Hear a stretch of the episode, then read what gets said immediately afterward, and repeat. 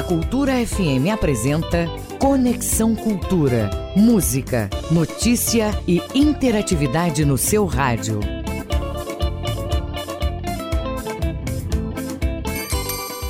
Oito em ponto, muito bom dia, muito bom dia para você. Eu sou Isidoro Calixto, seu amigo Isidoro Calixto. A partir de agora, olha, você me acompanha, nos acompanha. Toda a produção do Conexão até às 10 horas da manhã. Hoje é segunda-feira, dia 27 de junho. O Conexão é uma produção do jornalismo da Rádio Cultura e a partir de agora, para você ouvinte, muita informação, entretenimento, música e aquelas entrevistas, né, dos assuntos que estão aí em alta aqui na Amazônia, no Pará no Brasil e informações do mundo também. E você ouvinte sabe muito bem que pode ficar à vontade para fazer parte da nossa programação, né? enviando a sua mensagem para o nosso WhatsApp. Anote: 985639937. Eu vou repetir para você. 985639937. Você também pode nos dar a sua opinião através do Twitter com a hashtag Conexão Cultura. Conexão Cultura na 93,7. Hoje na história, em 1898, o navegador e aventureiro canadense Joshua Oslon completava a primeira volta solitária ao redor do mundo e se consagrava como o primeiro marinheiro a circunnavegar o planeta. Já em 1937 nascia o jornalista Vladimir Zog, símbolo da luta pela redemocratização do Brasil. No Conexão de hoje, vamos conversar com o diretor e curador do FICA 2002, Francisco Will. Ele vai falar sobre a oitava edição do Festival Internacional de Cinema do Caeté. Vamos também bater um papo com a técnica em gestão cultural da Fundação Cultural do Pará, Célia Pinto. Ela vai falar sobre a programação dos festejos juninos, Revoada dos Pássaros e Pássaros e Cordões de Bicho, que acontece aqui na capital.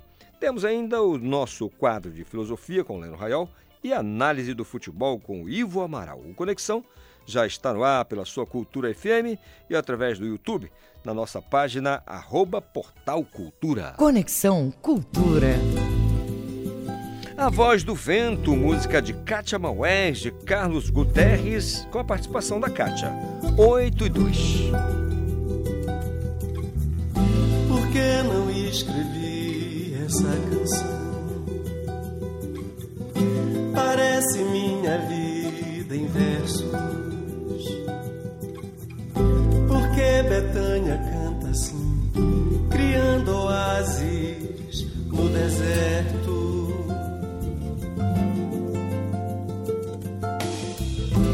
Porque agora neste lugar ouço minha vida passar como Ilíadas a narrar história de amor, minha história de amor, minha história.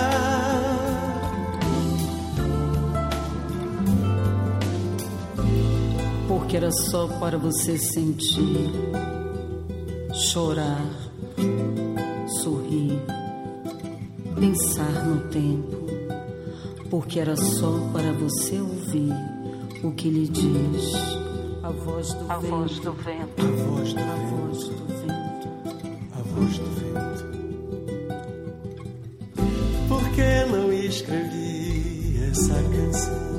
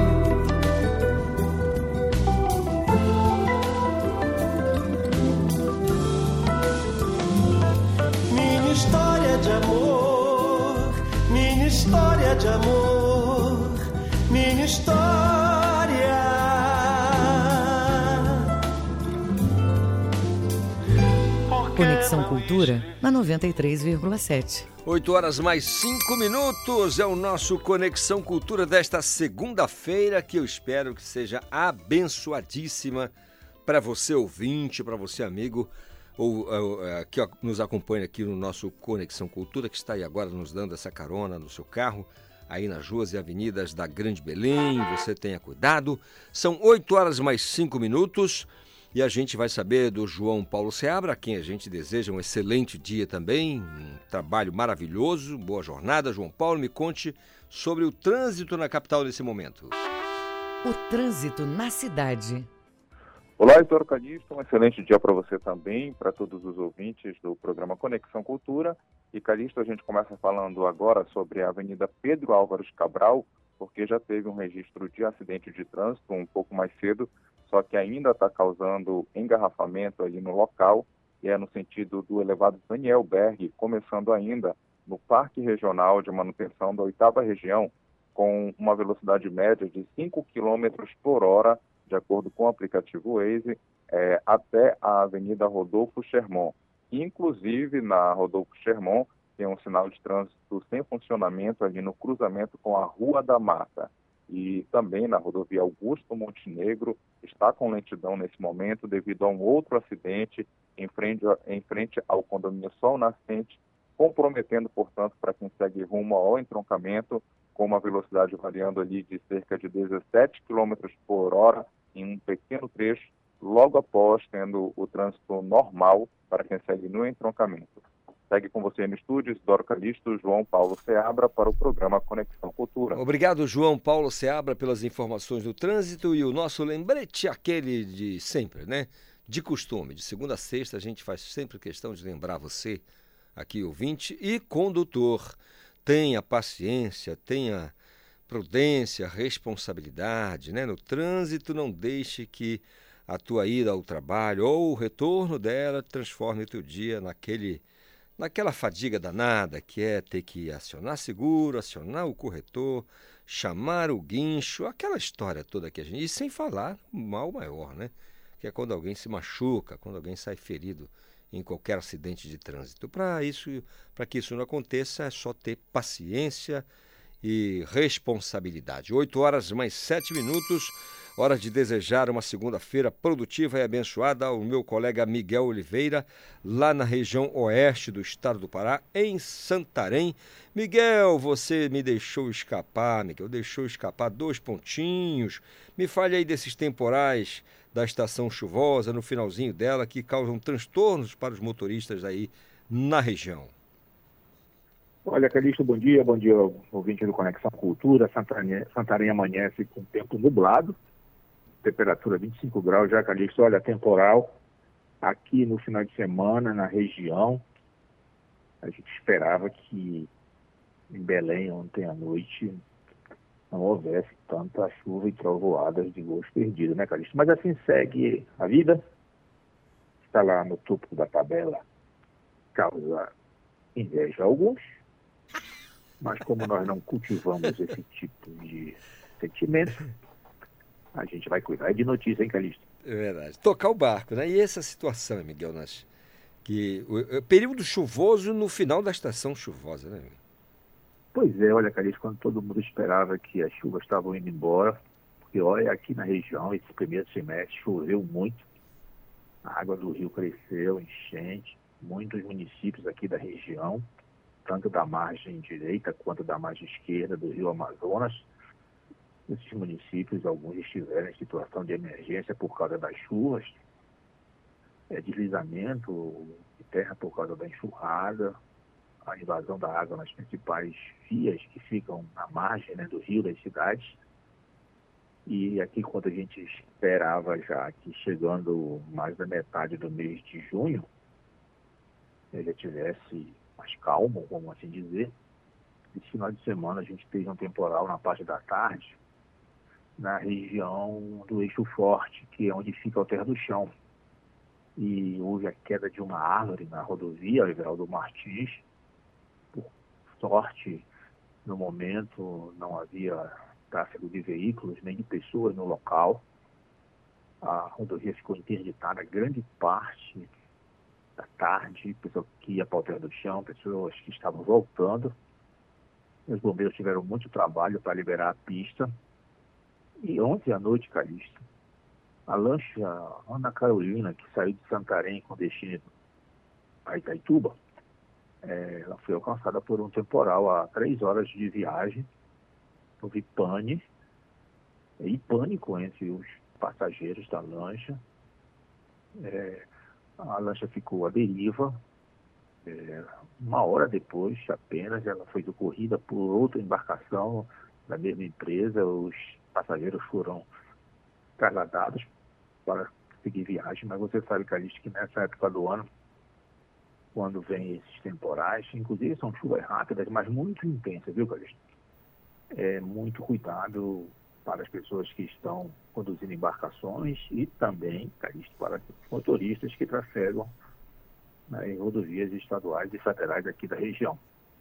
Olha, Calixto, falando em Alter do Chão, na semana passada, o governador Helder ele inaugurou o posto avançado do Corpo de Bombeiros de Alter do Chão. E foram esses policiais bombeiros lotados em Alter do Chão que socorreram a ocorrência de interrupção da rodovia Everaldo Martins, que eu já falei no último sábado após o temporal.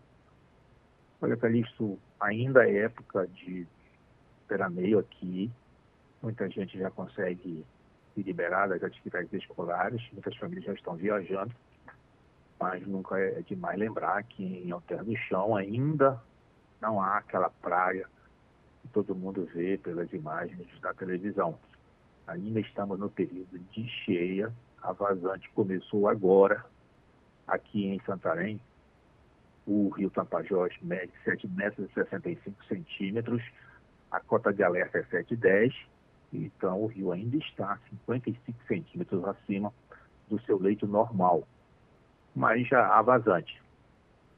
E Calixto, e ainda sobre o terra no chão, a gente registra aqui que o governador Helder, que eu entrevistei na semana passada, falando das obras e dos serviços entregues por ocasião do aniversário de Santarém, ele volta a Santarém na quarta-feira começa o giro pelo interior amanhã, por Monte Alegre.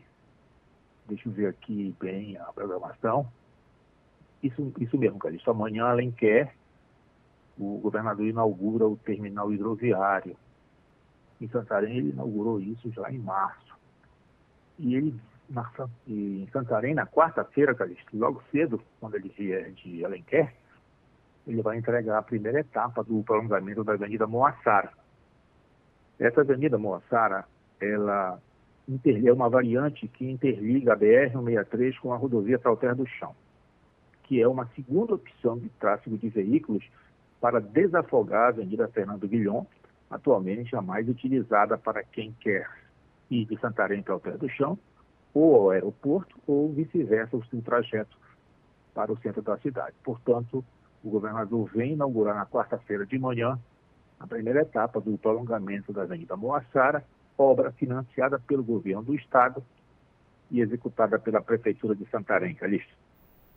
Muito bem. As informações da região oeste do Pará. Miguel, desejar você um excelente restante de segunda-feira, que seja uma semana produtiva para todos nós.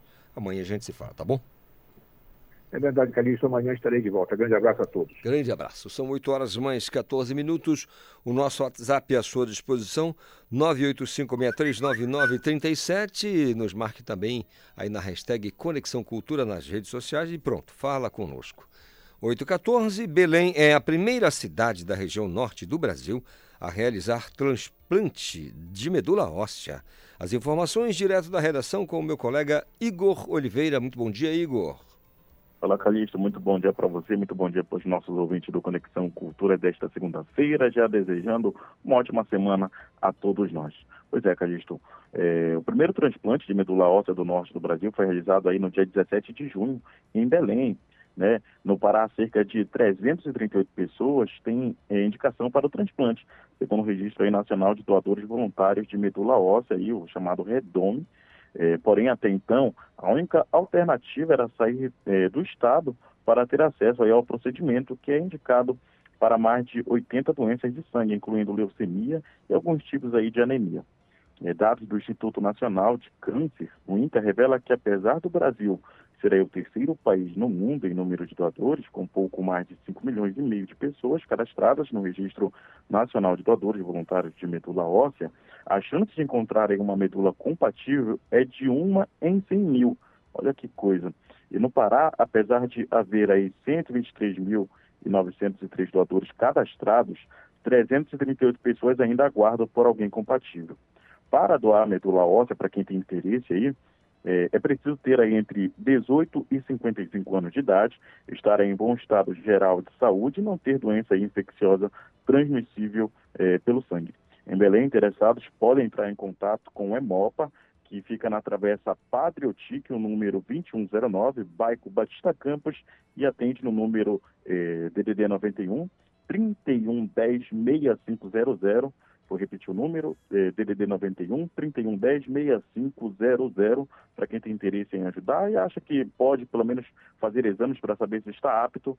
É, basta procurar aí o nosso centro é, do Hemopa, que fica ali na travessa Padre Otíquio, esquina ali com a Caripunas e também com a entrada pela Cezedelo Correia. Eu volto com você na manhã desta segunda-feira na nossa primeira é, participação aqui no Conexão Cultura, meu caro Isidoro Calista. Obrigado, Igor. Muito bom dia para você. Ótimo trabalho aí na redação do nosso do Rádio Jornalismo aqui da Cultura FM.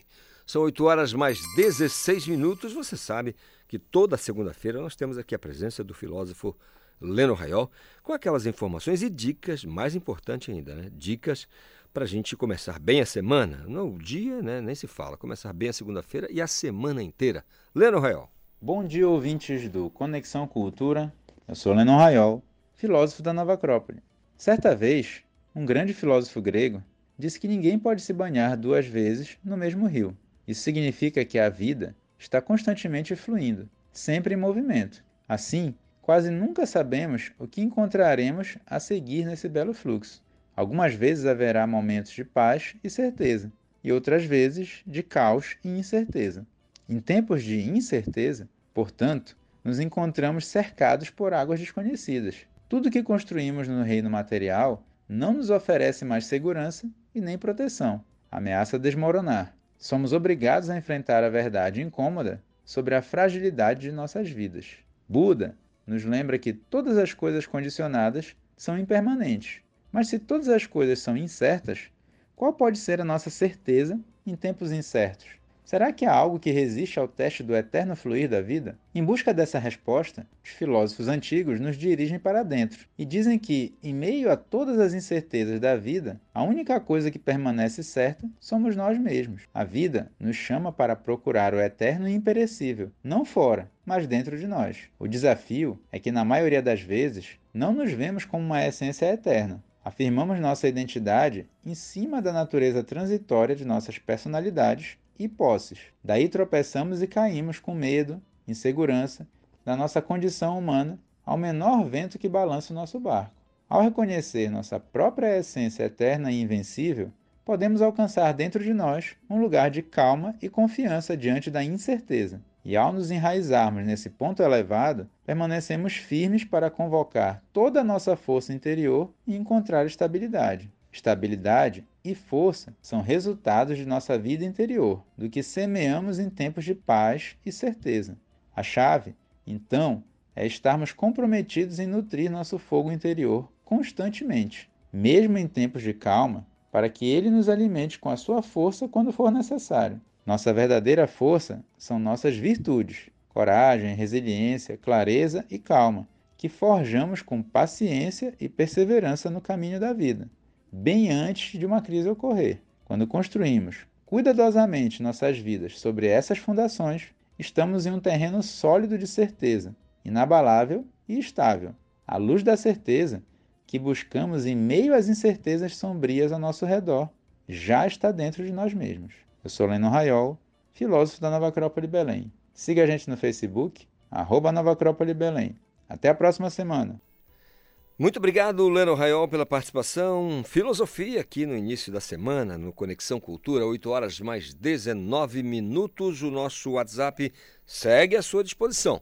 985639937. Olha, Itens do café da manhã estão mais caros. Eu dou um doce para quem adivinhar, quem vai trazer as informações para a gente.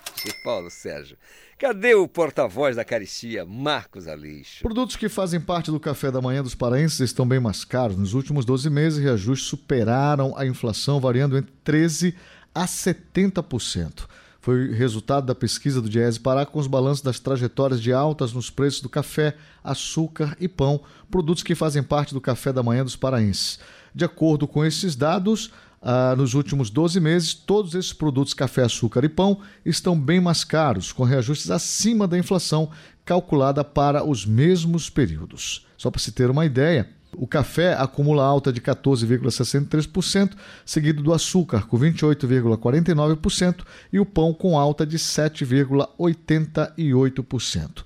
As pesquisas recentes de ESE apontam novas altas neste mês de junho de 2022, tanto para o café, açúcar e pão.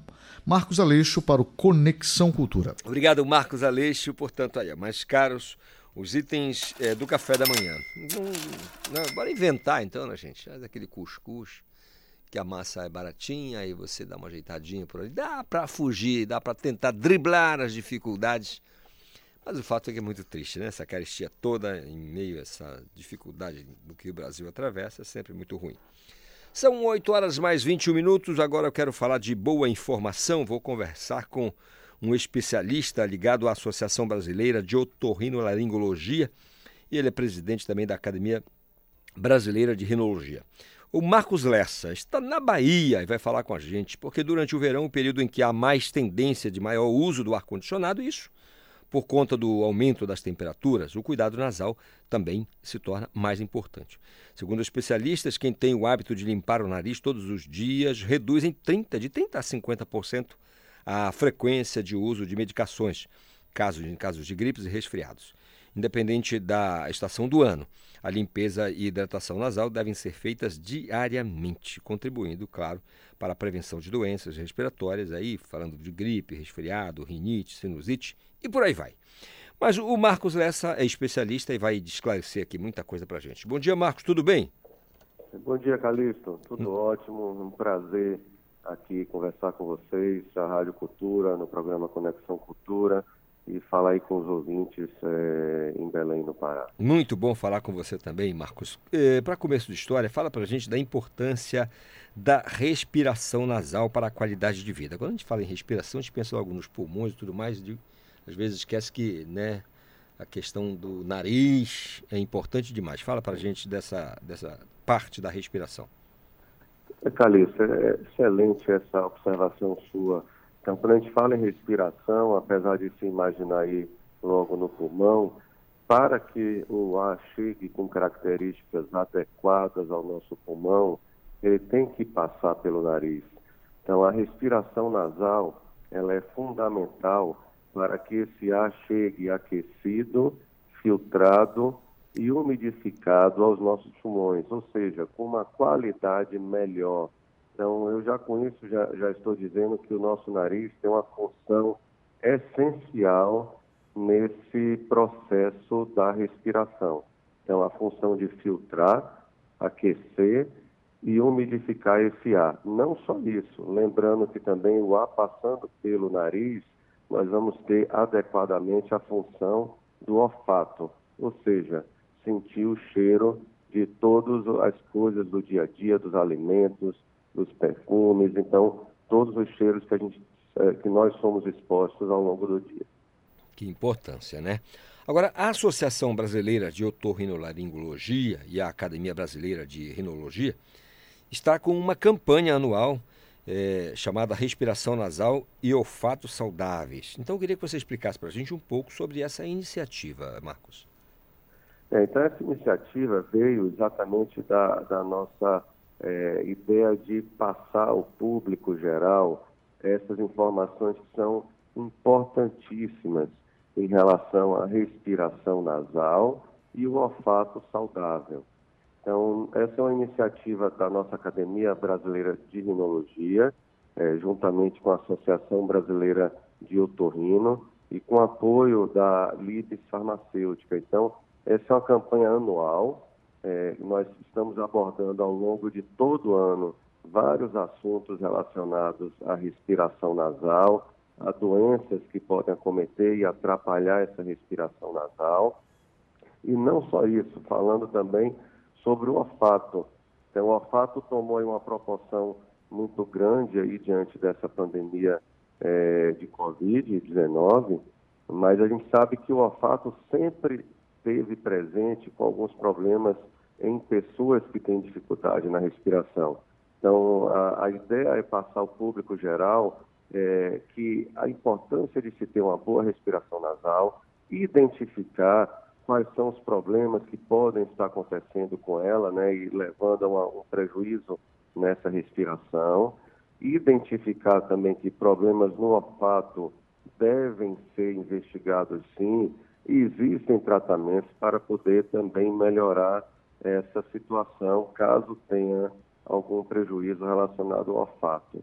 Então, resumindo, é uma campanha anual e dentro dessa campanha anual nós fizemos uma semana específica, que foi do dia 20 a 24 de junho, na semana passada, que nós intensificamos mais ainda ah, essas atividades e ações relacionadas às informações ao público geral. Marcos, é, eu queria que você explicasse agora ao ouvinte aqui do Conexão sobre é, a lavagem nasal. Né? Ela é indicada em que situação, em que circunstância, como fazer essa, como realizar essa lavagem e, e que sintomas nós devemos observar antes de procurar o profissional otorrinolaringologista. É, a lavagem, Calixto, ela, é, como eu falei, voltando até um pouquinho aqui, se vocês lembrarem, eu, disse que o nariz tem a função de filtrar o ar que nós respiramos.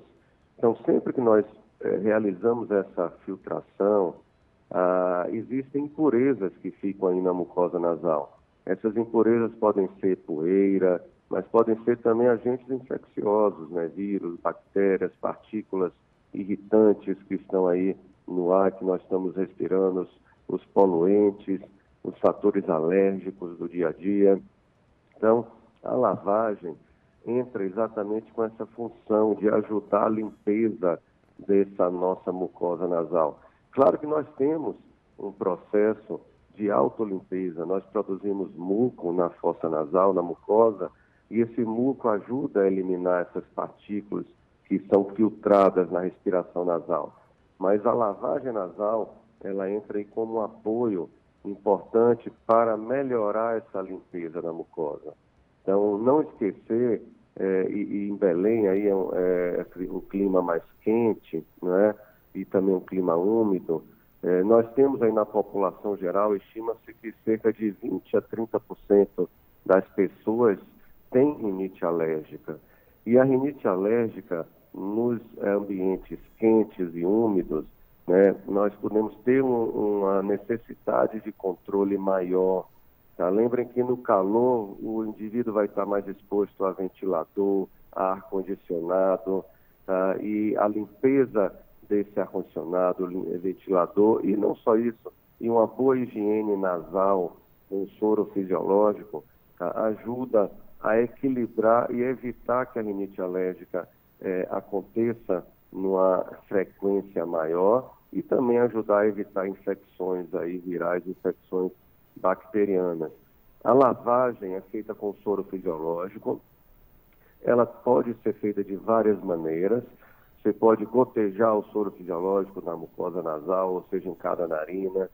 Você pode usar uma seringa aí de 3 ou 5 ml para poder lavar um pouco mais a, a, as duas narinas.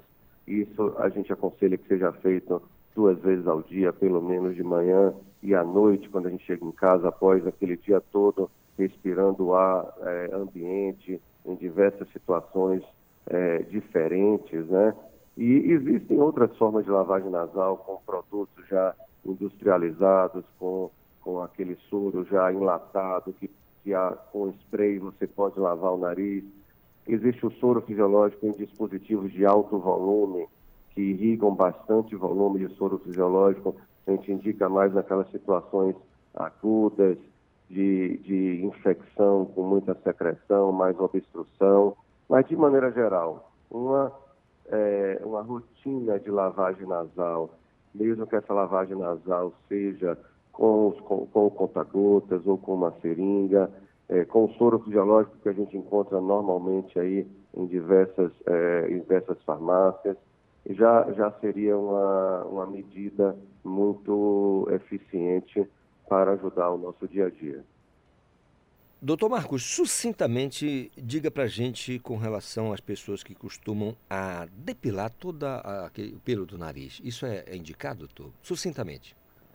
É, então, deve-se evitar fazer procedimentos que levem à irritação da pele do vestíbulo nasal. Então, os pelos, lembrar que esses pelos da, do que chama vestíbulo nasal é a entrada do nariz. Então, esses pelos eles também ajudam no processo de filtração do ar que nós respiramos. Então, claro que alguns indivíduos esses pelos podem tomar uma proporção de tamanho é, muito maior e que existe a necessidade de diminuir o tamanho, mas apenas chamar atenção para a forma que é feito isso e a frequência. Não é para ser feito isso numa frequência grande e evitar irritação da pele que pode levar a alguma infecção, alguma foliculite ou, ou alguma infecção aí da, da região dos pelos da, da narina. Muito bem. Doutor Marcos Lessa, eh, nós aqui da produção do Conexão Cultura, de toda a Rádio Cultura FM aqui em Belém, eh, agradecemos pela conversa com o senhor, muito esclarecedora. Eh, certamente o ouvinte aqui está muito mais entendido com relação a essa questão da higiene, do, do que se deve ser, do que deve ser feito para evitar problemas aí como porta de entrada as narinas. Muito obrigado, um excelente restante de segunda-feira, uma semana abençoada e produtiva para o senhor, tá bom? Calixto, eu que agradeço e chamar a atenção à população, se você estiver com o nariz entupido, estiver respirando inadequadamente pela boca, é a rinite sem controle, lembrar de procurar o seu médico especialista e o otorrinolaringologista é o médico é, é, indicado para que essa avaliação da respiração nasal seja feita da maneira apropriada. Muito obrigado a todos vocês e um bom dia. Ótimo dia, doutor Marcos Lessa, é, falando sobre essa importante é, parte da nossa, do nosso corpo né, que precisa desse cuidado. São 8h31, intervalo, a gente volta num instante. Conexão Cultura na 93,7.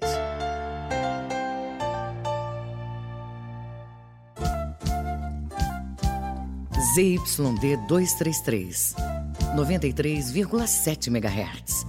Rádio Cultura FM, uma emissora da Rede Cultura de Comunicação. Fundação Paraense de Rádio Difusão. Rua dos Pariquis, 3318. Base operacional, Avenida Almirante Barroso, 735. Berlim, Pará, Amazônia, Brasil.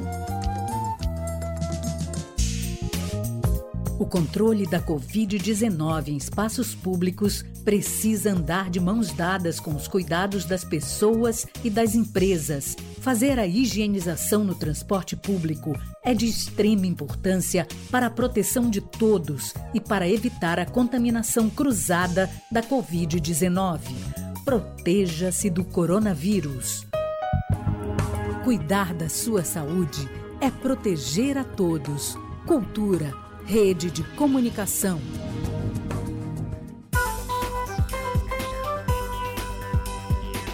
Voltamos a apresentar Conexão Cultura. Muito bem, de volta com o nosso Conexão nesta segunda-feira e a gente quer saber como é que está o seu início de semana. Sua segunda-feira amanheceu legal, conseguiu chegar no trabalho direitinho. Você está trafegando ainda pelas ruas e avenidas? Como é que está o trânsito aí por onde você está? Como é que está a situação? Fala para gente através do nosso WhatsApp 985639937. Tem a hashtag Conexão Cultura que você pode nos marcar nas redes sociais e falar com a gente, né? Bater aquele papo, enfim, dar a sua opinião, explicar, reclamar, fazer o que você achar interessante. Você pode usar aí as redes sociais e também o nosso WhatsApp 985639937 porque você sabe que a coisa não está para brincadeira não, né? São 8h34, eu vou acionar direto da redação a minha colega Renata Rocha, porque empregabilidade trans no Pará, 90% da comunidade tem o um mercado informal como fonte de renda, o que é profundamente lamentável. Bom dia, Renata, nos conte. Bom dia, Calixto. Bom dia a todos os ouvintes do Conexão Cultura. Bom, É, de acordo com a Associação Brasileira de Gays, Lésbicas, Bissexuais, Travestis, Transsexuais e Intersexo aqui do estado, geralmente pessoas trans sofrem exclusão dentro da escola e na própria família, o que dificulta a qualificação profissional e faz com que essas pessoas migrem para o trabalho informal. Mas não é somente isso. Em alguns casos, Calixto, mesmo que a pessoa transgênero tenha uma mega qualificação, o mercado não quer contratar uma pessoa trans por puro preconceito. Com as dificuldades por falta de oportunidade de emprego, milhões de pessoas vivem em condição de vulnerabilidade extrema. Os números de disparidade de gênero, raça e orientação sexual no ambiente corporativo vem sendo trazido aí para a pauta de discussão em diversos segmentos da sociedade.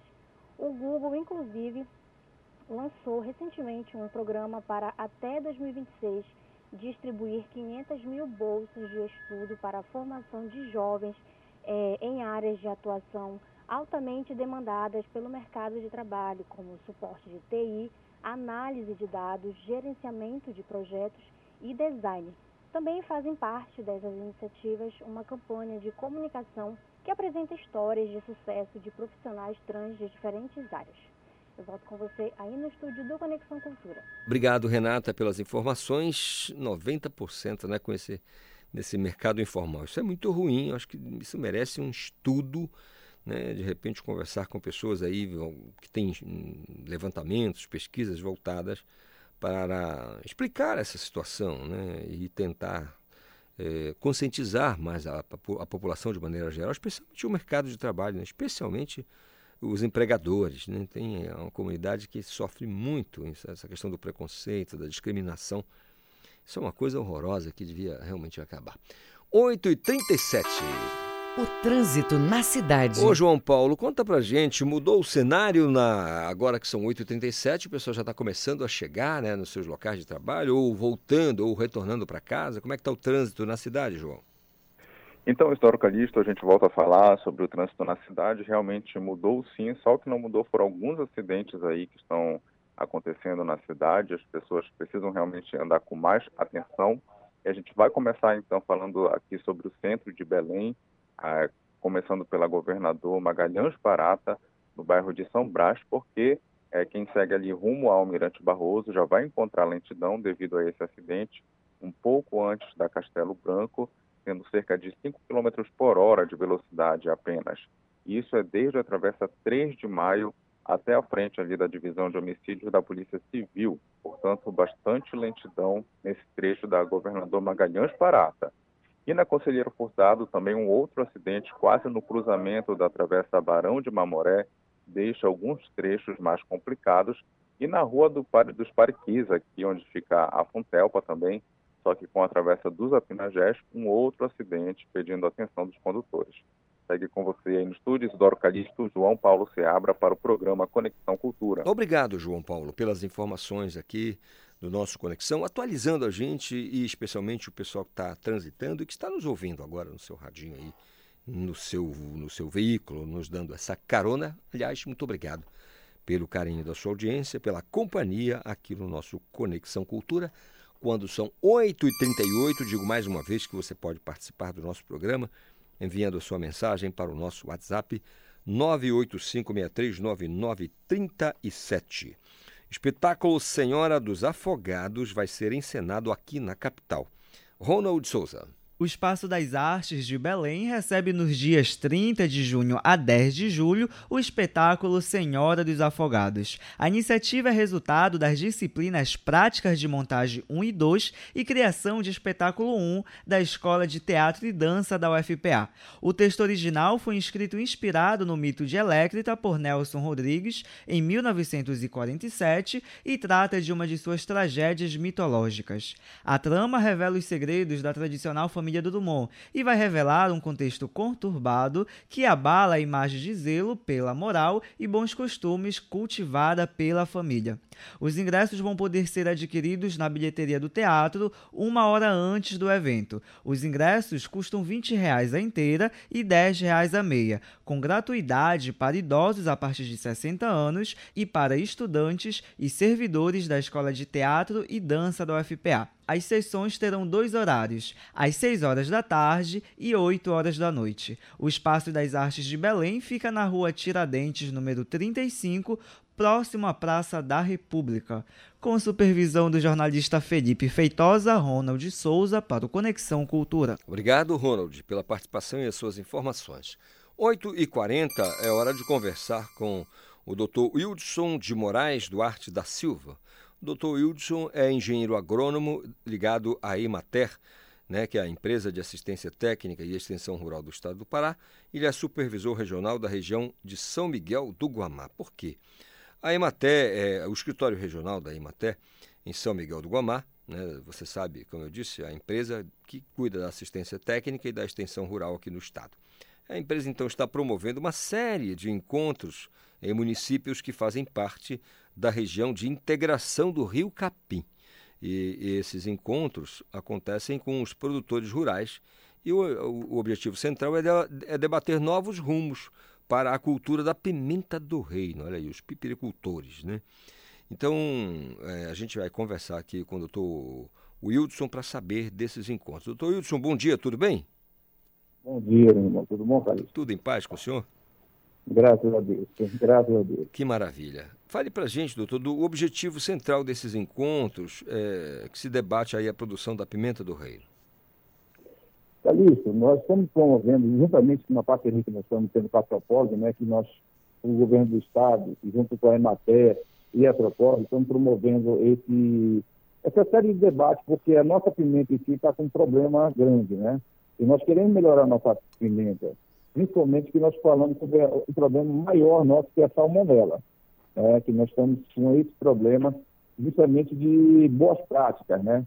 Então, estamos promovendo aqui nessa região nossa aqui, da, do nosso regional da Emater, né, que são 12 municípios que nós compreendemos aqui, já fizemos reuniões em sete municípios nossos, né? E agora, amanhã, por exemplo, nós vamos ter uma reunião em Pichuna, para falar aos agricultores os problemas que nós estamos enfrentando na cadeia da pimenta, né? E as soluções que são possíveis nós termos na pimenta do reino no nosso estado. Doutor Hildson, o ouvinte do Conexão Cultura, que é muito atento, e é, como a gente está sempre conversando com os senhores aqui da Imaté, assim como da Embrapa, enfim, do Guild, enfim, quase todo mundo que é envolvido com pesquisa e extensão também, o pessoal está pensando agora, peraí, mas não era a grande bronca para a cultura da pimenta do reino, não era a fusariose? E aí qual a diferença? Só explica para a gente, doutor, da, da fusariose para a questão da salmonela. A, a fusariose é uma doença, né? Que, assim, no campo, nós temos que ter um cuidado com também na boa prática. A salmonela já é uma, vamos dizer assim, uma contaminação que nós estamos tendo nos nossos frutos, né? Principalmente por explotação, por falta de boas práticas nos frutos. Já a fusariose é na planta em si, principalmente a podridão das raízes, né? Ela é identificada. São, assim, dois, é, dois vertentes que nós temos que ter muito cuidado hoje em dia. Agora, doutor, então, quando o senhor fala de, da salmonela, ela está mais ligada, então, ao armazenamento, é isso? É, o armazenamento já é o pós-colheita, né? Hum. Que nós estamos identificando. Porque o que acontece? Muitas vezes, por falta de boas práticas, né, na pós-colheita, essa pimenta que foi colhida, no caso, ela está tendo problema de contaminação. Seja por fezes de animais, seja por, vamos dizer assim, um acondicionamento mal feito em alguns depósitos. Então, nós estamos tendo esse, essa, essa situação de, de, de assim, tentar não deixar contaminar mais a nossa pimenta, né? Porque já fomos muito notificados nesses últimos anos pelo Ministério da Agricultura, né? Sobre a, a falta de, de boas práticas na pimenta do reino. Agora, doutor, é, nós temos a, a, pimenta do reino como uma, um, um, uma, vamos dizer assim, primeiro que é, é, uh, talvez seja a especiaria mais consumida no mundo e uma das mais caras em determinada, determinado período do, do ano, né? porque vai muito ao sabor do mercado internacional. Agora, não, não é muito ácido o produto para ter a salmonela? Como é que acontece essa contaminação, doutor? É água? Está úmido? Como é que acontece? Não, não. É, é justamente assim. Você condicionou errado a sua pimenta. Você pode ter, por fezes de animais principalmente, você pode ter a essa contaminação de galinha, é, de aves em geral, né? E até de alguns animais, como cachorro e tudo, você pode ter essa contaminação. Porque nessa hora que você acondiciona ela, ou esteja secando a campo, pode ter esse tipo de contaminação. Por isso que a gente vai tocar sempre nessa parte de boas práticas. E a salmonela, é, vamos dizer assim, pode chegar até você tendo é, em armazém, se não tiver bem feito o armazenamento dela, da pimenta, pode causar salmonela também no produto. Então, não é só estar tá ácido, mas é por, vamos dizer assim, acondicionamento e pós-colheita dessa pimenta, que está tendo o maior problema nosso. Bom, isso significa que a pessoa que passa a vender, né, ou seja, a comercializar esse produto, não somente nas feiras, é, mas também nos supermercados, onde já tem ali um outro ambiente, é preciso hum. também estar no, no, local adequado, acondicionada no, no, loca, a, no local adequado para não, não haver a contaminação com a salmonela. É, em última análise, é isso. É, exatamente isso. Mas o que acontece? Dependendo de. Hoje em dia já temos alguns mecanismos que estavam fazendo até essa descontaminação da pimenta. Já tem já métodos que você, depois de colher, você pode fazer. Encarece mais o produto. Mas essa pimenta que chega no supermercado hoje em dia, que já está nas prateleiras, essa aí é, já passou por um processo de descontaminação e ela mesmo não tem nenhum tipo de contaminação ou resíduo de contaminação nesses produtos, tá? Esse, hoje em dia, a nossa pimenta está tendo problema. Por exemplo, muitas vezes você, que nem a gente manda pimenta para fora do Brasil, né, em containers, pode acontecer de uma contaminação, tá? Que hoje em dia está até diminuindo, tá? porque algumas empresas já têm esse processo de, de, como se diz, de descontaminação da pimenta. Agora, doutor Hildson, o senhor é agrônomo, é engenheiro agrônomo e boa parte dos seus colegas são técnicos, então a gente imagina com expertise para lidar com o assunto. Agora, a gente está falando aqui para o ouvinte do Conexão Cultura, né, que não tem ah, nenhum trânsito nessa área e fica se perguntando agora como é que eu faço, como é que eu vou saber, por exemplo, que sou o consumidor final, se eu tenho que tipo de observação eu tenho que fazer com, quando vou comprar esse produto. Como é que faz, doutor? Não, é porque é o seguinte, esse produto quando chega já para o consumidor final, esse aí não tem contaminação mais. Nosso hum. problema é justamente na colheita até a empresa. Hum. Esse é o nosso problema que nós estamos enfrentando. Tá? Então, a gente tem que estar tá tentando fazer, junto aos nossos agricultores, como você falou, nós estamos, hoje em dia, mapeando e rastreando esses agricultores, para saber um a um quais são as boas práticas que estão fazendo na sua propriedade. Ou, se não estão fazendo, que possam ser adequadas a partir de hoje. Tá? A Emater, juntamente com é, essa empresa que nós estamos fazendo esse trabalho, nós estamos identificando um a um o produtor nosso. Só para você ter uma ideia, Calista, há 10 anos atrás, o Pará era o maior produtor de pimenta do Brasil. Hoje em dia, nós já perdemos o Espírito Santo e já estamos perdendo de longe, você ter uma ideia. E eles se adequaram primeiro do que a gente às boas práticas. E nós agora começamos a, a nos importar com as boas práticas, tá? Porque justamente a gente evita esse encarecimento pelo produto, tá? E nós estamos tendo um problema, vamos dizer assim, de, como a gente fala assim, de reeducar o agricultor para que ele possa adquirir essas boas práticas. É muitas vezes botar uma tela de tinteiro, você secar ao sol, que a nossa pimenta, em termos de qualidade, o mundo, principalmente para a Europa, eles preferem a nossa pimenta que é seca totalmente ao sol. Para vocês uma ideia, nossa 100% seca ao sol aqui no Pará. E eles preferem, o consumidor europeu consome toda essa nossa pimenta vindo desse jeito. E é por isso que dessa, dessa secagem é que muitas vezes há a contaminação da nossa pimenta. Doutor Wilson, é, quando a gente fala de secagens né, da pimenta do reino, quando a gente pensar no cacau da maneira mais talvez rudimentar, a gente pensa nas barcaças. Eu não sei se eu posso utilizar esse termo rudimentar ainda. Mas quando a gente, é, é, é, quase que rotina, quando a gente fala da cultura da pimenta do reino, a gente sempre é, observa ah, nas áreas de produção, aquelas pessoas com a lona preta, né? Aquela lona, uhum. e fazendo a secagem ali mesmo, levando com rodo, ou, ou, né? espalhando no sentido de, de secar. E já tem alguma outra tecnologia? Essa ainda é mais indicada? Como é que mudou alguma coisa nesse cenário? Tem uma pesquisa da UFPA e da UFRA, junto a fazer secadores, né? agricultores familiares pequenos para que possa é, secar mais fácil essa pimenta. É, tem algumas tecnologias. Só que não dá a mesma qualidade de seca ao sol em cima da lona. Incrível que pareça, não tem a mesma qualidade. Né? Hum. Hoje em dia, o que a gente prefere fazer? Assim, indicar ao produtor né, essas lonas, porque para até ter um momento de aquecer melhor essa pimenta, não torrá-la, é esse patrício que a gente tem que mexer e tirar justamente a, a, umidade dela.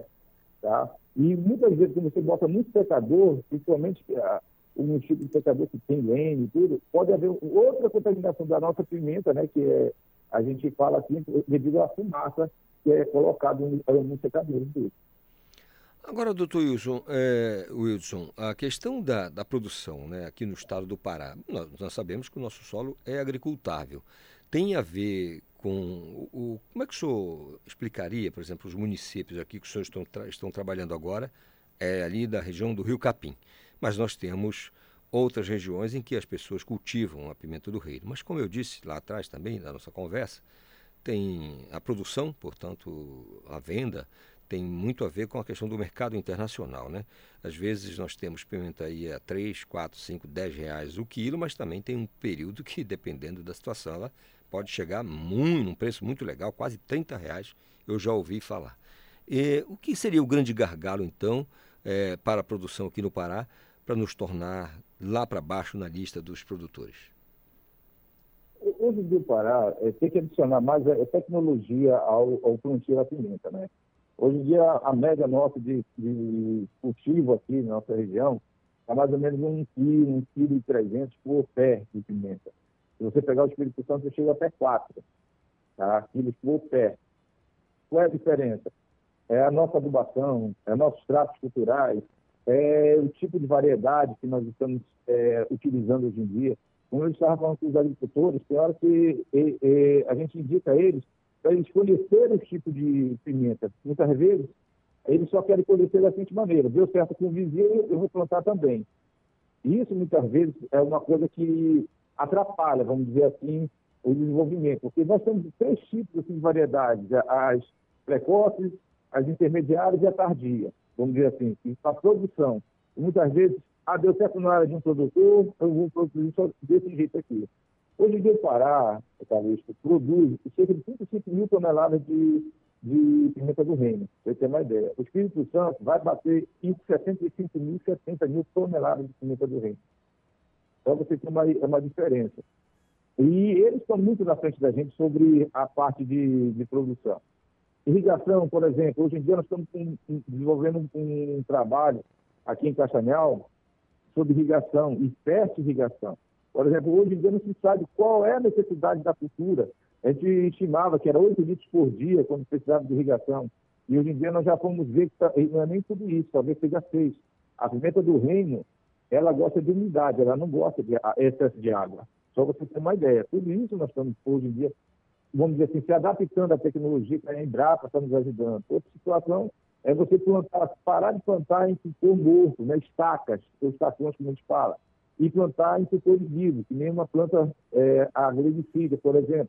Em alguns lugares aqui já temos até a moringa. Outros também nós temos a, a uma outra espécie também que nós estamos agora identificando. Então, são para aprender com, agora com nossos agricultores, reeducar a nossa pimenta do reino, nós precisamos agora conhecer ela melhor. Antigamente nós só produzimos pimenta, vamos ter bem claro, como uma cultura de fundo de quintal. Só que nós temos que nos especializar nela. O Espírito Santo fez isso hoje em dia. Se especializou em pimenta do reino. Que... Nós precisamos nos especializar.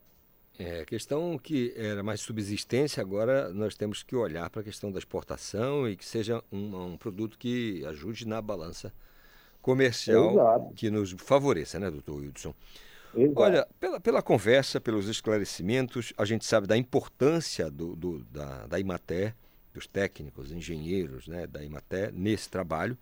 A gente deseja assim sucesso nessa jornada aí com essa série de encontros nos municípios que fazem parte da região de integração do Rio Capim, que os produtores possam receber de vocês com o coração aberto, com a mente aberta para as boas práticas de cultivo e também de armazenamento da pimenta do reino, para que a gente possa voltar ao topo da produção no Brasil dessa commodity e dessa especiaria tão importante que é a pimenta do reino. Viu, doutor? Muito obrigado, um excelente dia para o senhor. Tá bom, obrigado também, Calixto, nós estamos à disposição para qualquer outro tipo de é, conversa também, não só da pimenta do reino, como do cacau, como também dos sistemas agroflorestais. E nós estamos aqui à disposição para falar sobre a extensão rural da nossa matéria aqui no estado do Pará. Tá? Muito, um bom dia também, Calixto. Muito obrigado, doutor Wildson de Moraes Duarte da Silva, que é engenheiro agrônomo da Emater e é supervisor regional ali na região de São Miguel do Guamá.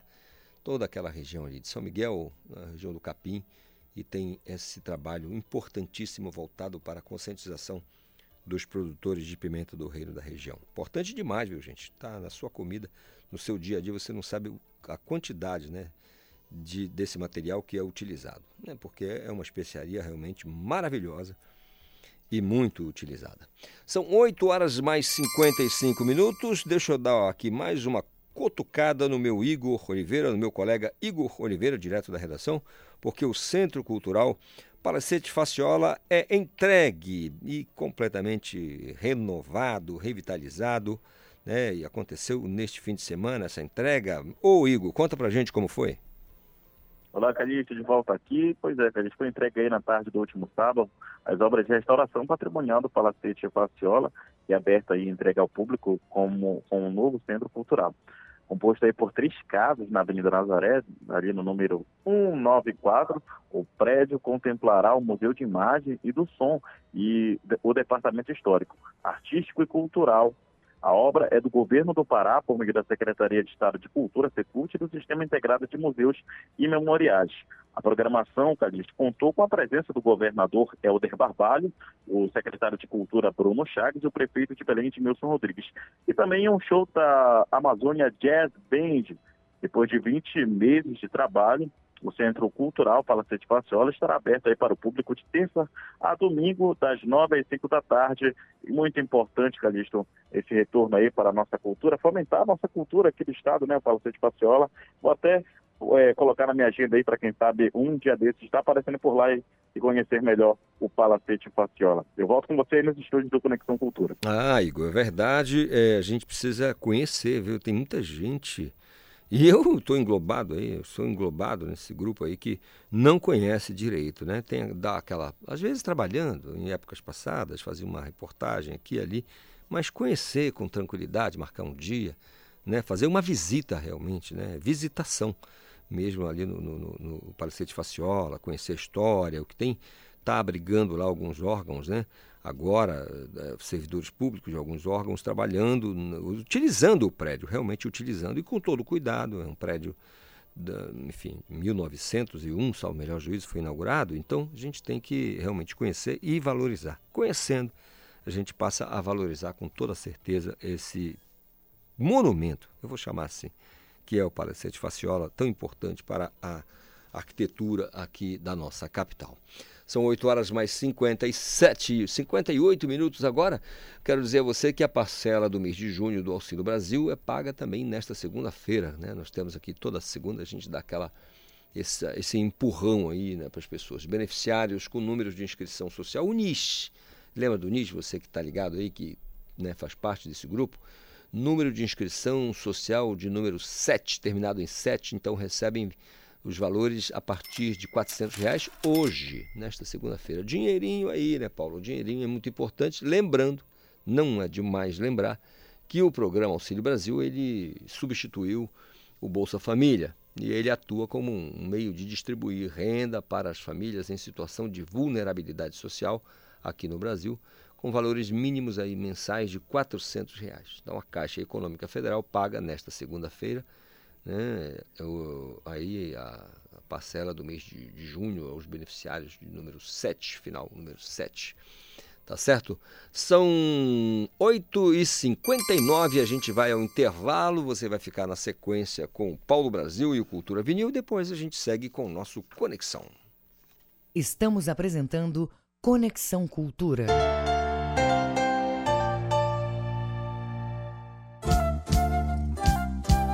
ZYD 233, 93,7 MHz.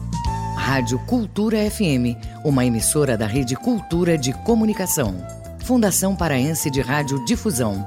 Rua dos Pariquis, 3318. Base operacional, Avenida Almirante Barroso, 735. Berlim, Pará, Amazônia, Brasil.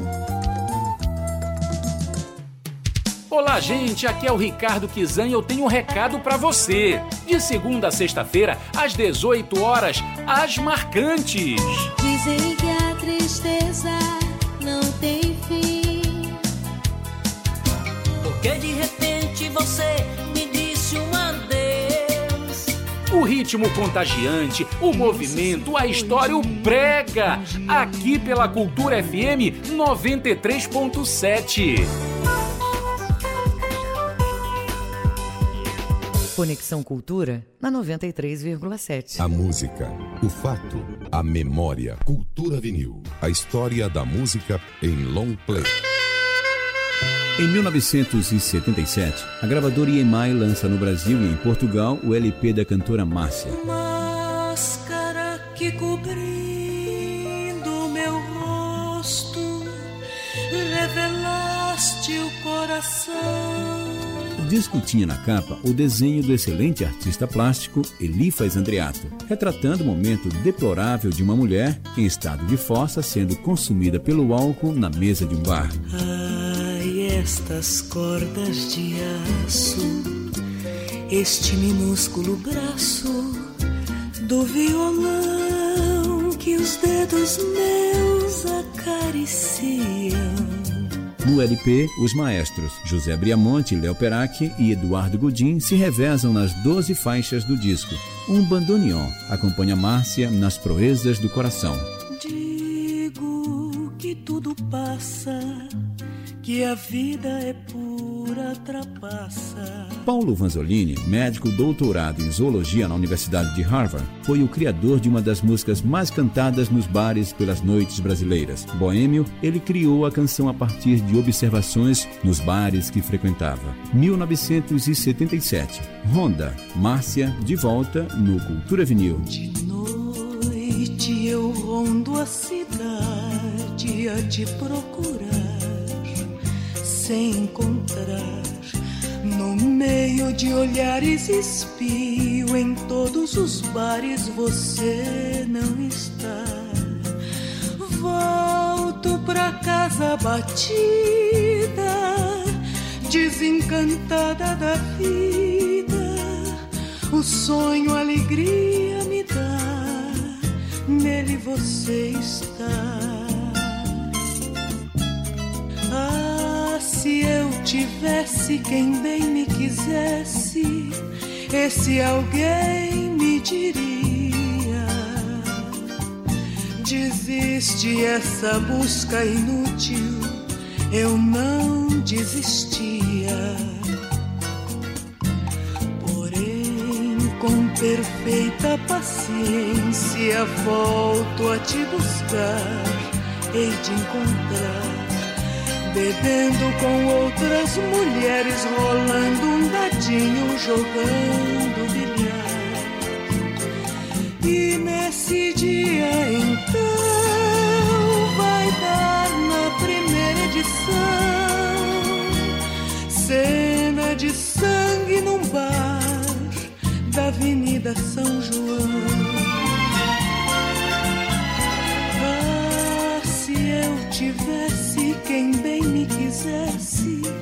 Esse alguém me diria: Desiste essa busca inútil, eu não desistia.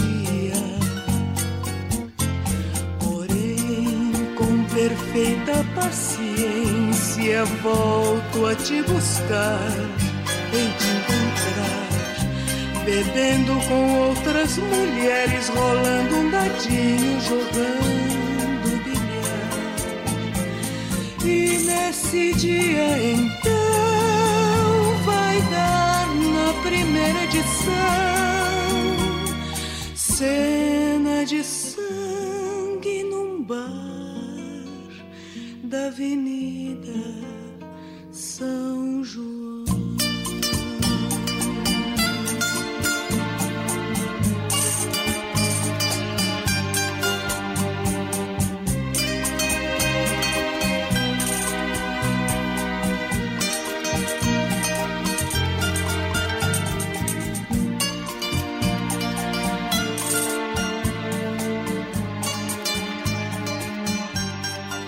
música, o fato, a memória. Cultura Vinil. A história da música em long play. Produção e apresentação, Paulo Brasil. Voltamos a apresentar Conexão Cultura. É isso de volta com o nosso Conexão Cultura. Anote lá, são nove horas mais cinco minutos e você ficou aí com o nosso astro. Paulo Brasil e o Cultura Vinil, né, fazendo esse resgate musical da melhor qualidade. E eu quero dizer para você que nesta segunda-feira bonitona, né, com um sol maravilhoso aqui, pelo menos na cremação, você pode participar do nosso Conexão enviando a sua mensagem para o nosso WhatsApp 985639937. Vou repetir de novo e devagar. 985639937 é o nosso WhatsApp. Mas se você quiser marcar é a hashtag Conexão Cultura nas redes sociais, é simples, é só marcar e dizer para a gente como é que está a tua segunda-feira, o teu início de semana, né? as tuas, tuas, tuas perspectivas, né? a expectativa para esta semana, aí é praticamente a última semana, é a última semana do mês de junho, né? E aí começa o veraneio, as férias escolares, e aí já todo mundo começa a pensar em Salinópolis, São Caetano de Odivelas, também Mosqueiro, Oteiro. Essas áreas é, serão muito movimentadas, e daí já tem também a questão da Segup, que se movimenta com a Operação Verão, que a gente também certamente vai dar aqui para você os números, a programação, a organização dessas operações. Né? São grandes operações envolvendo centenas, milhares de, de, de agentes públicos de segurança, no sentido de proporcionar realmente a segurança do povo nesse mês de julho né, o mês das férias escolares. Mas a gente não está falando só aqui da região Nordeste, não, né? Costa Atlântica, região do Salgado, não. Tem também o sul do Pará. Praia do Tucunaré, o pessoal que visita muito Conceição do Araguaia, região do Araguaia, tem também ali é, Parauapebas, que é um município muito movimentado nessa região. Então a gente certamente vai poder tratar desses assuntos aí a partir deste fim de semana, início da próxima semana já, porque o mês de julho está tocando aí a nossa porta Férias escolares. A meninada fica numa alegria mais alegre do que guri de bombacha nova, como diz a gauchada. Nove horas mais sete minutos. Eu vou bater um papo com a Célia Pinto agora, que é técnica em gestão cultural da Fundação Cultural do Pará, porque o assunto é festejos juninos. A quadra junina também é marcada pelos cordões de pássaros e bichos, que é um teatro popular musicado, criado aqui no Pará pela própria população, desde da, da Belle Époque amazônica. Né? Aqui na capital, duas programações marcam os finais dos festejos: a Revoada dos Pássaros, no Teatro Margarida Esquivazapa, e a apresentação de Pássaros e Cordões de Bicho, no Teatro Valdemar Henrique. Então, para falar sobre essa programação toda, né, completa, vamos conversar com a técnica em gestão cultural da FCP, Célia Pinto. Bom dia, Célia, tudo bem? Bom dia, Calixto. Tudo em paz? Tudo em paz. Depois desses dois anos aí sem ocorrer os eventos né, da maneira né, que a gente está acostumado, qual a sensação é, para você e, e, pelo que, pela tua vivência né, de conseguir mais uma vez colocar a programação dos cordões de pássaros e bichos juninos funcionando? Qual a sensação? Bom, em primeiro lugar, bom dia, né, os ouvintes de Conexão Cultura mas, assim, é um prazer muito grande, uma satisfação imensa, né, da equipe toda da, da diretoria de interação cultural, da fundação, de estar preparando esse arraial depois de dois anos, né, de dois anos sem uma, uma atividade presencial, como a gente gosta de fazer, como o povo gosta. Está sendo uma satisfação imensa ver também que os grupos estão estavam muito ansiosos por esse momento, né, de ter de novo esse contato com o seu público. Está sendo muito gostoso fazer, está sendo muito procurado também. Nós temos é, tido, como pode dizer, casa cheia todas as noites no Centur. Então está sendo maravilhoso fazer esse trabalho mais uma vez e ver esse resultado, ver que o povo tá, estava esperando por esse momento, ansioso, né?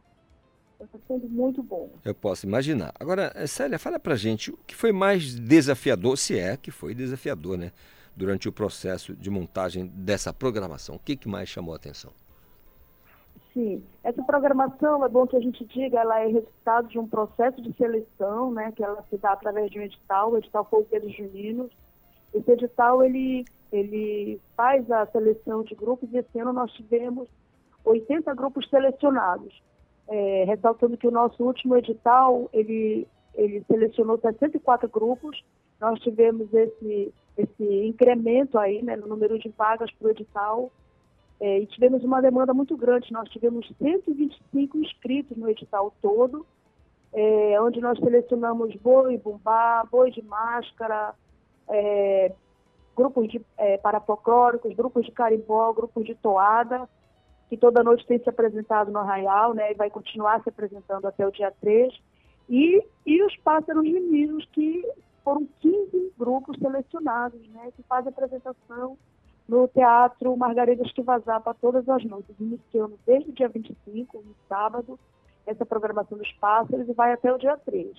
Então, todas as noites nós temos dois grupos de pássaros e cordões se apresentando. É, e o desafio, assim, é uma, é uma seleção, né? nem todo mundo entra, é, muitos grupos se inscrevem, aí a gente tem todo um processo, né? Um, uma comissão que faz esse processo de seleção, e obviamente que, infelizmente, fica, fica, ficam grupos de fora, mas, assim, a gente está fazendo uma festa bonita, está sendo muito bom fazer esse, esse processo todo, está tendo uma resposta muito grande do público, né, pelo que eu fiz dizer, pelos dois anos sem, sem ter essa apresentação. Está sendo tudo muito desafiador para toda a equipe, né, para a diretoria, para toda a fundação que se envolve nesse momento do Arraial, toda a fundação, independente de ser só a diretoria que coordena o processo, mas toda a fundação se envolve os servidores se envolvem de uma forma muito bonita. Então é uma é desafiador, mas também é, uma, é um evento muito bom, uma produção muito boa de fazer, muito gostosa de fazer. Eu posso imaginar. Agora, é, falando em, interação do público e o retorno da programação, de maneira que a gente estava acostumado, é, sério, dá para comparar aqui, para que o ouvinte do Conexão entenda, é, como é que é a, a, receptividade do público com os cordões de pássaros? É, é, essa programação de vocês, se a gente pode então, comparar, se a gente pode comparar assim com a, as quadrilhas assim.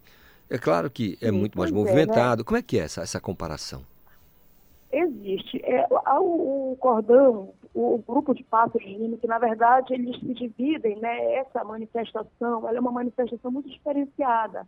Ela é um teatro, primeira coisa, ela essa é apresentada de forma diferente Enquanto que nós temos é, o concurso de quadrilha, que está acontecendo na Arena, né, na Praça do Povo, que é aquela praça que dá para o lado da Gentil. E temos a apresentação dos demais folguedos que se apresentam na Praça do Artista, e é aquela que dá para o lado da Ceceleiro. Nós temos dentro do teatro o, os grupos de pássaros e de cordões, porque são grupos que eles se adequam, eles são realmente atividades teatrais, né?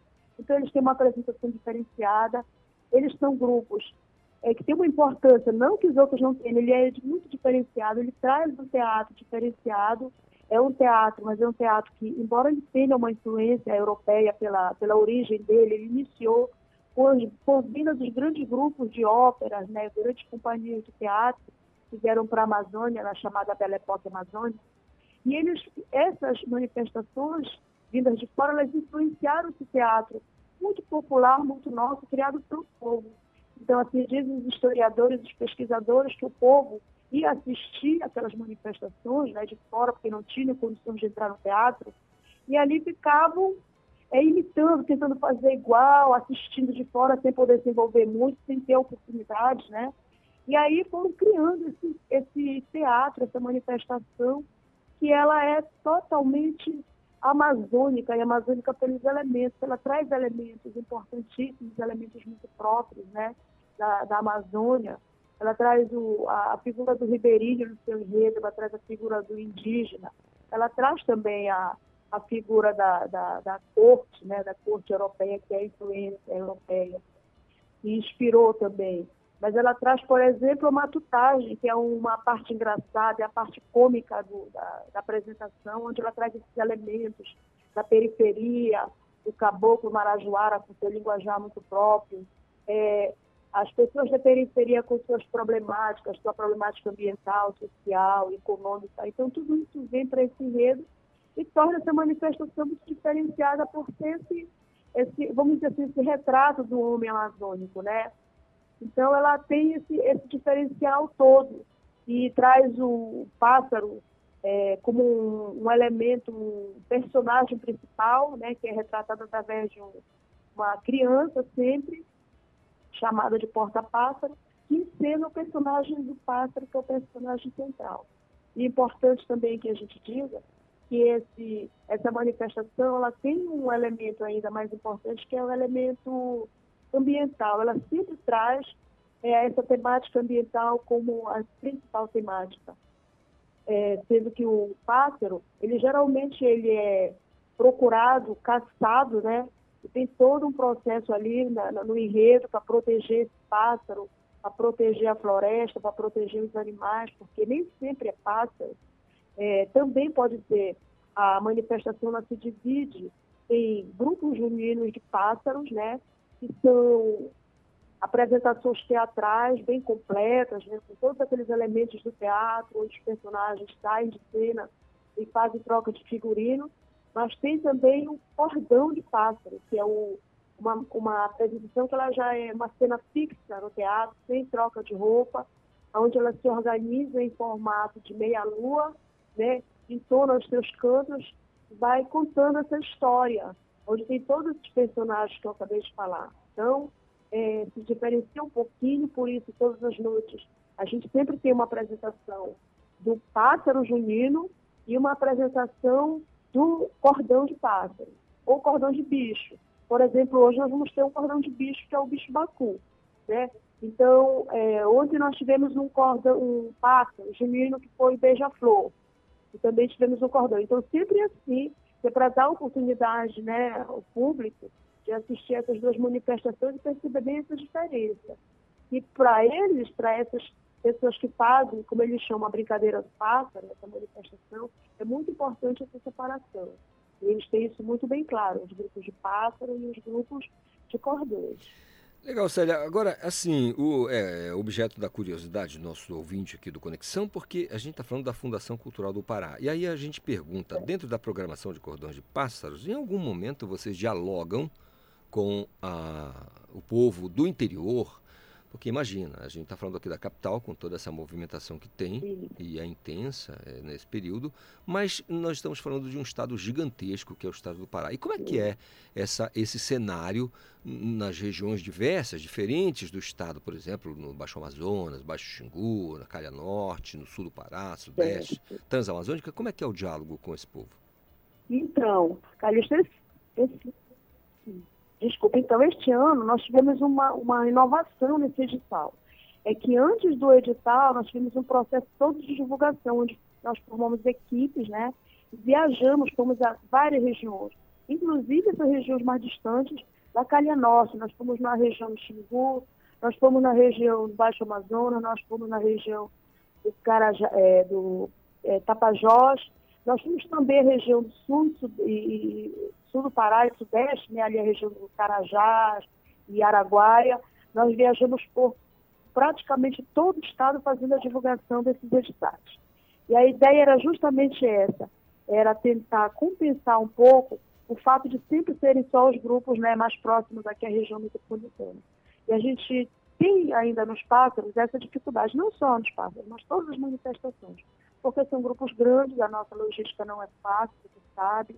Né? Tem algumas regiões que só de avião ou de barco, e se torna muito caro. Então, assim, tem todo um processo aí, e também a questão da divulgação que muitas vezes não chega. Então, a gente tentou fazer esse diálogo, chegar mais perto, é, dialogar com, os, com as secretarias é, de cultura locais para dar esse apoio, né? Nos pássaros, nós temos alguns grupos é, fora do, do, daqui de Belém, daqui dessa região. Nós temos é, muitos grupos no Marajó. Nós temos dois grupos recentemente criados na região do Carajás, que foi em, e Canã dos Carajás, foram criados grupos recentemente. Isso é muito importante né, também para a manutenção que, pra, dessa manifestação. E, mas, assim, infelizmente ainda tem muitos grupos ainda prevalecem ainda, apesar desse esforço, muitos grupos aqui da região mais próxima. Mas hoje nós teremos sim é um grupo de Bragança. Então, é muito bom a gente saber que hoje Bragança vai estar presente no Arraial, no teatro, se apresentando com seu Pássaro Bragantino. Então é isso, são desafios que a gente vai tentando vencer, né? Cada ano vai tentando inovar, vai tentando melhorar, vai tentando fazer com que chegue mais perto. E para chegar mais perto do nosso público aqui, a gente também, antes da apresentação, a gente faz um pequeno cortejo com os grupos, é, onde eles mesmos fazem essa chamada, chamam o público para dentro do teatro, né, porque a gente sabe que a programação que acontece fora do teatro, ela é, é muito grandiosa, ela é muito atrai muito o público e a tendência, né, o público ficar ali fora e não vir para dentro do teatro. Então a gente faz a chamada para falar da importância desses, dessas manifestações também. É, e aí a, o público tem vindo. Nós temos tido sucesso, o público um pouco está tá vindo, vem seguindo os grupos que já vêm para o teatro. Eles vêm vem. Então nós tivemos é, sábado uma procura melhor, ontem já melhorou mais. E assim cada vez mais a gente vai tentando é, despertar né, para a importância desse teatro que é tão nosso, que é tão, tão amazônico, tão paraíso, né? Só nosso, melhor, né? Que maravilha. Célia, muito obrigado pela conversa aqui com a gente, né? esse papo direto com o ouvinte aqui do Conexão Cultura, da nossa Cultura FM, é, da importância dessa manifestação cultural e, e, e pela valorização e manutenção dessa tradição. Então, a gente, não somente por isso, mas por todo o trabalho que vocês desenvolvem, realizam. A gente deseja todo o sucesso do mundo para vocês e, acima de tudo, entusiasmo para seguir produzindo e alegrando o nosso povo, tá bom? É, a gente que agradece.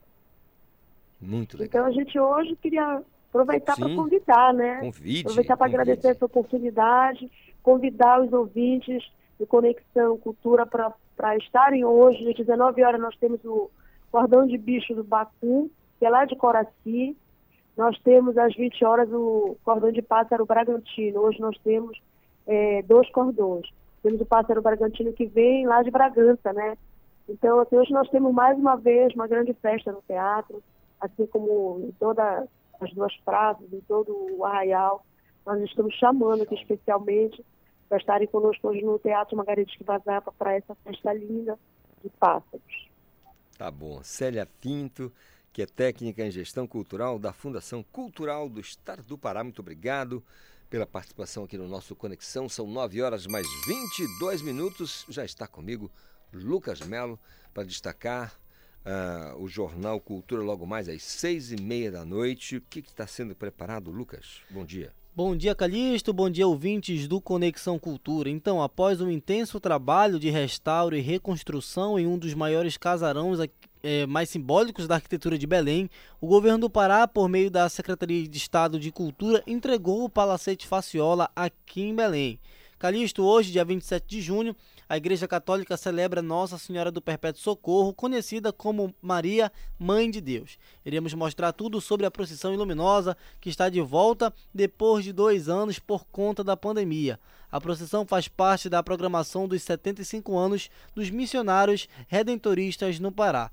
Essas e outras notícias no Jornal Cultura às seis e meia da noite na sua TV Cultura do Pará, canal 2.1. Calixto. Obrigado, Lucas. Portanto, ouvinte do Conexão. Se liguem, né? Se liguem vocês todos, porque às seis e meia da noite tem Jornal Cultura na TV Cultura 2.1. É só sintonizar. Nove horas mais 23 Esporte. minutos. Oi, Ivo Amaral, bom dia para você. Perder dois pontos dentro de casa, eu achei assim um negócio de um balde de água fria, Ivo. É, foi cruel, foi cruel o resultado de ontem, né? E vale mais uma vez aquela filosofia do torcedor comprovada novamente, né? O futebol do Pará ressuscita os mortos. O Brasil de Pelotas entrou aqui, horrível, último lugar. O Paysandu teve a indução até de uma vitória fácil no primeiro tempo. Aliás, você poderia liderar um movimento do futebol paraense para que os jogos de Remo e Paysandu só tenham 45 minutos.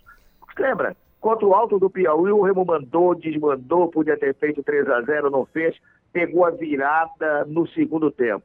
E o Paysandu, que podia ter liquidado o jogo no primeiro tempo, mesmo com todas as limitações de ataque, acabou sofrendo um empate no final, naquela falta cobrada pelo Marcelino do lado deles. E o que é pior, hein? Olha que depois do empate, em duas oportunidades, o Brasil chegou com perigo para tentar o gol da vitória. Então as vaias da torcida do Paysandu, que lotou a Curuzu, foram inteiramente merecidas, Calixto. Eu não tenho dúvida disso. Pois é. E o Brasil de Pelotas, só para registrar, venceu o Clube do Remo jogando lá, né? E te leva dois pontos do Paysandu jogando aqui, quer dizer, é, é um time que, uma equipe que está, como você disse, lá na, na, na, na, zona praticamente do, da degola e que, e que dá esse trabalho todo aqui pra gente, né? Pois é, era importante vencer. Esse negócio é. de tem mais jogo para lá. À medida que as semanas passam, os jogos vão encurtando, né? É lógico. Às vezes o cara diz, ah, estou na metade da competição, eu tenho muito tempo para me recuperar. Mas quando a máquina começa a ficar desajustada, o tempo vai urgindo e a recuperação se torna mais complicada. Não é o caso do Paysandu, que apenas perdeu a liderança, mas vê o Mirassol ainda se distanciar mais se vencer seu próximo jogo agora. Então, realmente, o problema é que a gente não vê melhor assim, né? Nesse ataque do Paysandu, a gente não aposta numa equipe assim mais homogênea, que a gente possa citar do goleiro ponta esquerda, não é? Continua o Márcio Fernandes insistir em trocar o Robinho no meio do segundo tempo pelo Marcelinho. É melhor o Robinho com uma perna só do que aquele Marcelinho de corpo inteiro. E tudo isso colabora para o desastre que aconteceu ontem na Curuzu. Pois é. Agora falando aqui, não de, de equipes, mas de, de atletas paraenses, você viu que pelo menos uma jogada exuberante né, do, do, do Ganso na, na, na, meio de campo do Fluminense. É, é rapaz, é uma coisa é, impressionante. Se esse rapaz tivesse de repente não, não tivesse tido aquela contusão terrível que foi lá ainda no, jogando no Santos, depois foi para São Paulo. Mas, é, enfim, um jogo que, que o Ganso fez a diferença é, no meio de campo, como sempre faz, né? Porque to, toca muito bem na bola, tem o controle, o passe sai quase e, sempre certinho. E, e um jogo. E você, e, e, você vê que ele age no campo, como, é, se você vê a imagem aberta, de certas jogadas, o, o Ganso é o verdadeiro maestro ali, é, né? É. Ele faz sinal, toca para lá, toca para cá, agora, sabe? Ele fica assim, tipo, regendo o time do Fluminense, que é um time de jovens talentos, como o André, que é um jogador fantástico, o Luiz Henrique, que se despediu. Enfim, o Ganso age também não apenas com maestria, age como um autêntico maestro, né? Até agora a gente não sabe o que aconteceu na sua passagem pelo futebol espanhol, me parece pelo Sevilha, onde ele não conseguiu se firmar. O futebol é um pouco diferente. Outros jogadores brasileiros, vou lembrar, passaram pelo Sevilha e não tiveram grande destaque, como o Marcelinho. O Marcelinho Carioca foi para lá e não vingou, não vingou de jeito nenhum. Pode ser que tenha acontecido a mesma coisa com o Ganso, mas a gente, o nosso Reginaldo, naquela época, não estava em Sevilha, estava em Munique, e a gente não sabe o que aconteceu lá com o Marcelinho. Pois é, com o Marcelinho podia acontecer de tudo, né? Só não podia acontecer nada, sempre tinha acontecido alguma coisa com ele. Vai ser polêmico assim lá longe. Agora, Ivo. É, é danado, o... danado. Eu quero dizer a você que, para alegrar um pouco mais aqui o povo, aí tem aquela rivalidade, mas não tem jeito. O Figueirense não vai conseguir segurar e o Remo ganha de 2 a 0 Poxa vida, tomara, né? Tomara.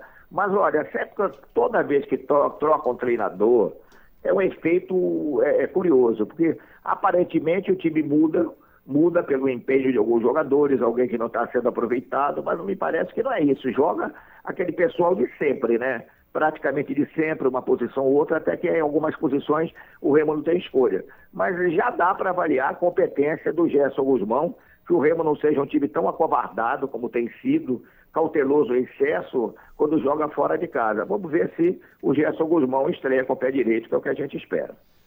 Que maravilha, tomara que seja assim, Ivo, porque né, a gente torce para o futebol paraense. Então, o Paysandu deixou escapar aqui dois pontos importantes, bem importantes. Mas se o Remo. O Vanilson começa jogando, o Vanilson é, começa jogando, né? Era uma grande esperança de gols do Remo, fez poucos gols até agora, né? Ele alterna algumas boas jogadas, outras não. A gente, eu não tenho um juízo definitivo sobre o Vanilson, né? O Brenner a gente já sabe, né? Já todo mundo sabe que o Brenner é capaz ou incapaz. Mas o Vanilson ainda a gente permanece, pelo menos eu permaneço estudando, para ver se foi um grande reforço ou não contratado pelo Remo. É legal. E a gente só tem informação aqui da nossa enciclopédia do futebol o Reginaldo Barros. O treinador não estará na beira do campo porque não, não está relacionado, não está no BID. Olha lá. Então não vai poder. Mas, é, mas ele está treinando, ele treinou tá a equipe, né? Ele foi... E tem aquele auxiliar lá que é de luxo, né? O auxiliar lá é de luxo no, no clube do o, É o Neto ou ele trouxe alguém na não, bagagem? Não, eu acho que vai ser o Neto, é o Neto. É porque essa turma, quando contrata, já vem já o pacote, vem né? o, o, ajudante. Eu acho que, o, não sei se ele trouxe algum filho, se tem um Gersinho por aqui ou não, né? Geralmente treinador traz um filho, né? Tomara que não. Eu não sei se, parece que ele não trouxe nenhum filho, né? É. Para essa função. Tomara que não. Ivo, é, com 2 a 0 para o Clube do Remo, eu espero que amanhã a gente tenha um assunto legal para atacar, sempre é, destacando o nosso futebol aqui do Estado do Pará. Um abraço para você. Grande abraço, Calixto. Até amanhã. São 9 horas 30 minutos, é intervalo, mas a gente volta num instante. Estamos apresentando Conexão Cultura.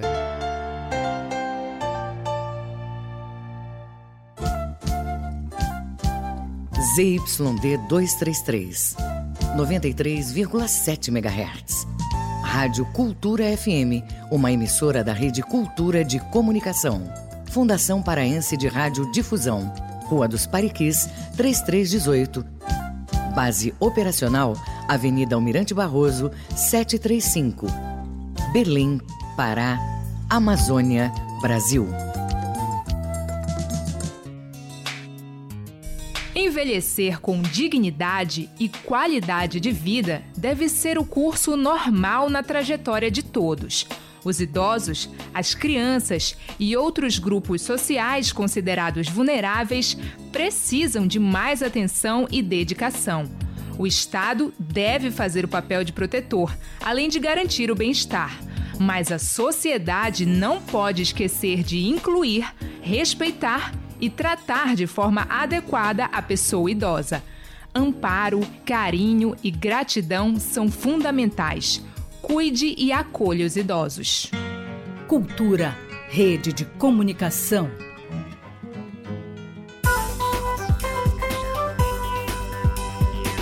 Voltamos a apresentar Conexão Cultura. Conexão Cultura desta segunda-feira, dia 27 de junho. Olha o mês acabando aí, né? Não é nem semana, mas restantezinho de semana e já começa o veraneio. Então, para destacar o Esporte Cultura, que começa logo mais a uma e meia da tarde, é uma e meia hoje, né? Também não tem nada de excepcional, uma e meia da tarde. Igor Oliveira, bom dia. Olá, Calixto, uma e meia da tarde tem o Esporte Cultura, exatamente isso.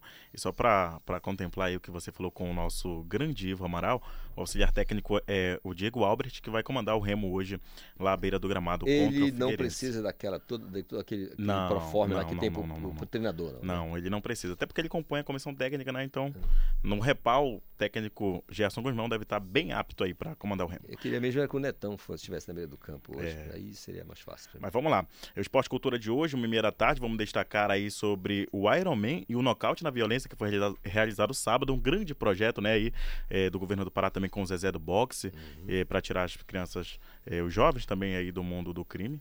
E o nocaute na violência é destaque hoje no nosso esporte cultura. Tem também o empate do Paysandu contra o Brasil de Pelotas, né? O, é, o Paysandu tropeçou ontem contra o Brasil de Pelotas. Vamos mostrar lance dessa partida. Castanhal e Tuna empataram na Série D. Os nossos dois times aí jogando aí pela Série D, Campeonato Brasileiro, tiveram empate, é, sem gol, em 0 a 0 Vamos mostrar também alguns lances dessa partida. E o Remo finaliza sua preparação para enfrentar o Figueirense.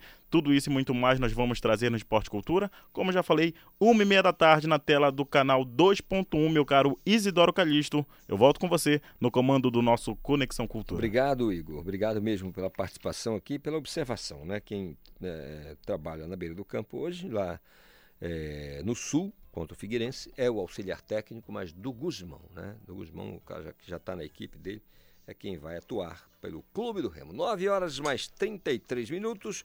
O Igor destacou aqui pra gente o Esporte Cultura, que começa às 1h30, vai até às 2 e às duas ao vivo começa na TV Cultura o Sem Censura Pará e a Daniela Mendonça chega com os destaques pra gente. Bom dia a todos! No Sem Censura Pará desta segunda-feira, conversamos sobre o processo de desfraude, uma etapa importante do desenvolvimento infantil que é difícil e requer paciência. A médica pediatra Camila de Macedo nos ajuda com o tema. Divulgamos ainda a pesquisa sobre perspectivas de trabalho para os povos indígenas venezuelanos da capital paraense. Os detalhes com a liderança indígena do povo Uarau em Belém, Fred Cardona e a antropóloga Lana Peixoto. E o educador musical e maestro Paulo Monfarrege conversa sobre curso de musicalização oferecido por projeto de inclusão social. A apresentação do Sem Censura Pará é de Vanessa Vasconcelos. O programa é ao vivo às duas da tarde com transmissão pela TV e Portal Cultura. Tem dúvidas sobre os assuntos de hoje? Participe pelo nosso WhatsApp no 988957957 ou mencione a arroba Sem Censura PA no Twitter. Até mais. Valeu, Daniela, pelos destaques, os convidados, os assuntos aí do Sem Censura Pará. Começa às duas da tarde na TV Cultura, canal 2.1. É só você se ligar. E se você por acaso perder, tem aí as redes sociais, tem a internet que você pode ter acesso ao material, que é sempre muito interessante temas muito legais sendo discutidos é, é, no Sem Censura, programa aberto, né? o próprio nome já é maravilhoso, sem censura mesmo, e você pode participar. E também pode participar do nosso Conexão, enviando a sua mensagem para o nosso WhatsApp 985639937, se preferir, você pode nos marcar nas redes sociais. Né, com a hashtag Conexão Cultura. Música, informação e interatividade. Conexão Cultura. Gi, muito bem. Olha só, eu vou conversar agora com a Lilian Fraigi. É isso, Reginaldo? Está é, tá correto a, a, pronúncia? Porque ela é diretora do Lab Verde, uh, com a proposta de reunir artistas para uma residência e imersão em plena floresta amazônica. O projeto Lab Verde segue para o seu nono ano e abre o edital eh, para artistas da região amazônica. É, eu vou conversar então com a Lília. Lília, bom dia, tudo bem? Bom dia, Calixto, tudo bem? Tudo em paz com você? Tudo ótimo. Que maravilha. Fala pra gente, para começo de história, aí, sobre. É, é, o nono ano que, que, que acontece o, o, o, evento? Exatamente, Calixto. Esse ano a gente completa nove anos de residência que é onde, aqui em Manaus, né, nós uhum. recebemos artistas do mundo inteiro e da Amazônia também, para criarem conteúdos sobre a Amazônia. Então, a partir de agora, vocês ah, abrem um edital, é isso? Isso. Esse projeto chama Lab Sonora, que é específico para a área da música, da experimentação sonora, da, das artes visuais e ele é em parceria com o Cirrasgum, que é aí de Belém, nós estamos aqui em Manaus.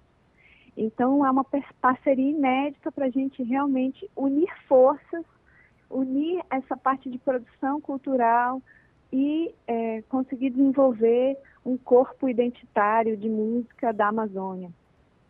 Que legal. Agora, de que maneira, é, Lilian, o, os candidatos selecionados de que forma eles devem, né, eu imagino, devem ser beneficiados, além, é claro, da experiência, da imersão que, acontece.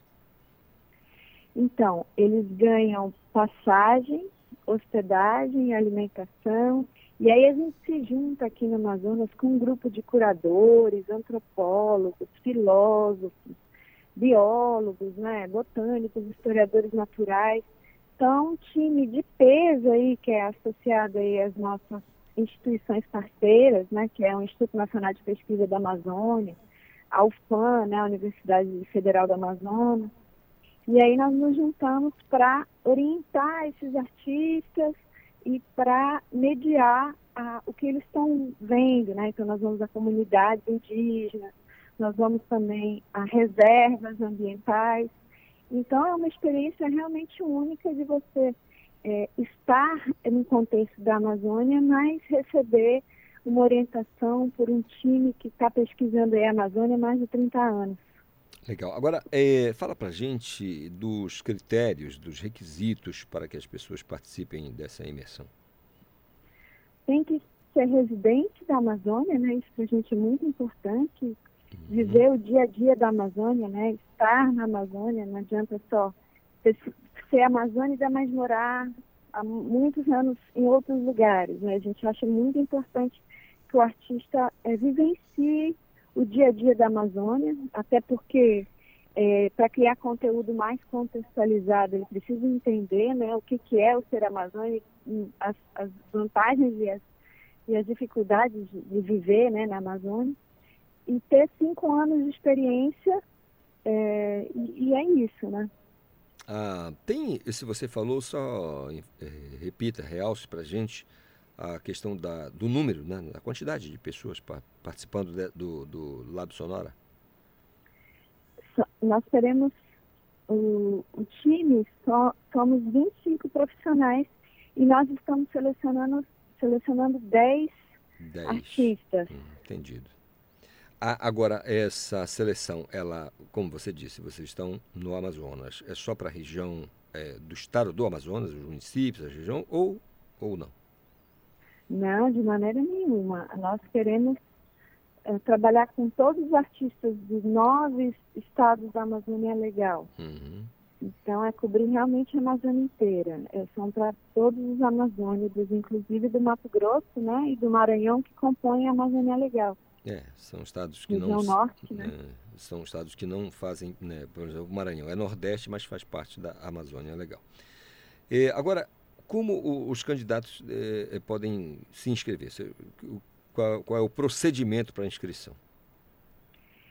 Ele pode se inscrever na, no www.labverde.com.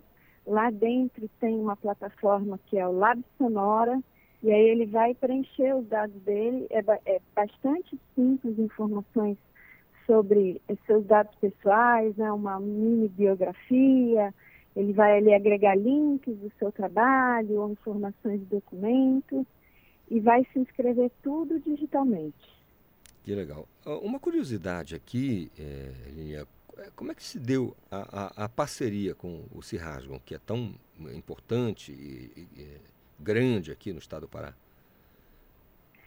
Olha, para a gente essa parceria é incrível, é muito legal a gente começar a trabalhar com os nossos vizinhos, né? Olhar o que, que o Pará está fazendo. Vocês são uh, ponta e são grandes produtores culturais para a região amazônica, né? Então, para a gente é super interessante poder colaborar, né? E entender também o que, que vocês estão fazendo, de que maneira e tal. E nós acabamos conhecendo a Renê Chalum, que é hum. curadora da rede de curadores do Festival Sim São Paulo, e aí, conversando sobre as nossas dificuldades aqui na produção cultural aqui da Amazônia, nós resolvemos nos juntar, unir forças, né? E aliar as nossas experiências para produzir esse trabalho. Então, nós aqui do Lab Verde, com, no, com a nossa experiência nessa área de residência artística, para produção de novos conteúdos na área da cultura, e eles com a experiência de produzir música, festival de música, grandes eventos, né, também grandes eventos que também é, pautam a música brasileira, né, a música amazônica na cena musical brasileira. Agora, é, Lilian, como é que foi o processo é, para atravessar esses dois anos aí de pandemia? Só para a gente entender direitinho como é que ficou a programação, que está no nono ano, né? Então, como é que foi esses dois anos aí de pandemia? Olha, muito boa pergunta, Calista, porque para a gente que é da área cultural, né, esse é um setor que movimenta muito a economia, mas foi muito prejudicado né, é, nessa área, nesse, nesses últimos anos.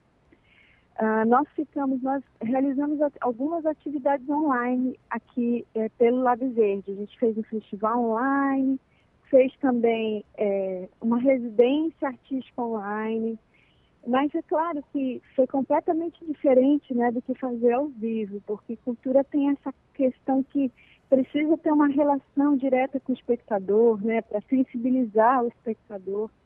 Então nós fomos muito prejudicados. Acho que para todo mundo, né, teve sempre um, uma dificuldade a mais. Para os artistas, eu sempre destaco aqui no Conexão Cultura, que a gente está sempre aqui conversando com músicos, com, enfim, com artistas plásticos, pessoal do cinema. eh, do teatro, e a gente sabe que para o artista foi muito mais danoso ainda esse período, porque lida com o público, né? E, e se não tem público, não tem espetáculo. O, o pessoal mais ligado à música, não. É, foram salvos aí pela, pela, pelas lives que podiam ser realizadas e dava para fazer alguma coisa. E aqui no Pará, eu não sei no Amazonas, mas aqui, graças a Deus, nós tivemos aí a questão de alguns incentivos, né? algumas leis que foram elaboradas no sentido de amparar é, os artistas e, e, assim, não, não passaram incólumes, não. É, sofreram, mas graças a Deus estão já né, saindo desse processo e com, fora as perdas que tivemos, que são terríveis, lamentáveis, mas assim já, a gente já começa a ver um, um movimento legal da cena cultural aqui na capital e também em todo o estado do Pará, e eu espero que assim seja também no Amazonas. Lilian, eu queria que você é, falasse para a gente com relação às inscrições. Vão até o dia 17 de julho, né? Isso mesmo, as inscrições vão, vão até o dia 17 de julho, são feitas através do site www.labverde.com e eu convido a todos os amazônicos, os, os amazonenses, os paraenses, né, de todos os que compõem a Amazônia Legal a participar. É muito importante que a gente reconheça também o artista, conheça o trabalho de grandes artistas aqui do norte, né, da Amazônia Legal, e, e por mais que a oportunidade é para 10 artistas, é importante também a gente conhecer e formar essa base de dados e articular esse movimento da cultura da região norte.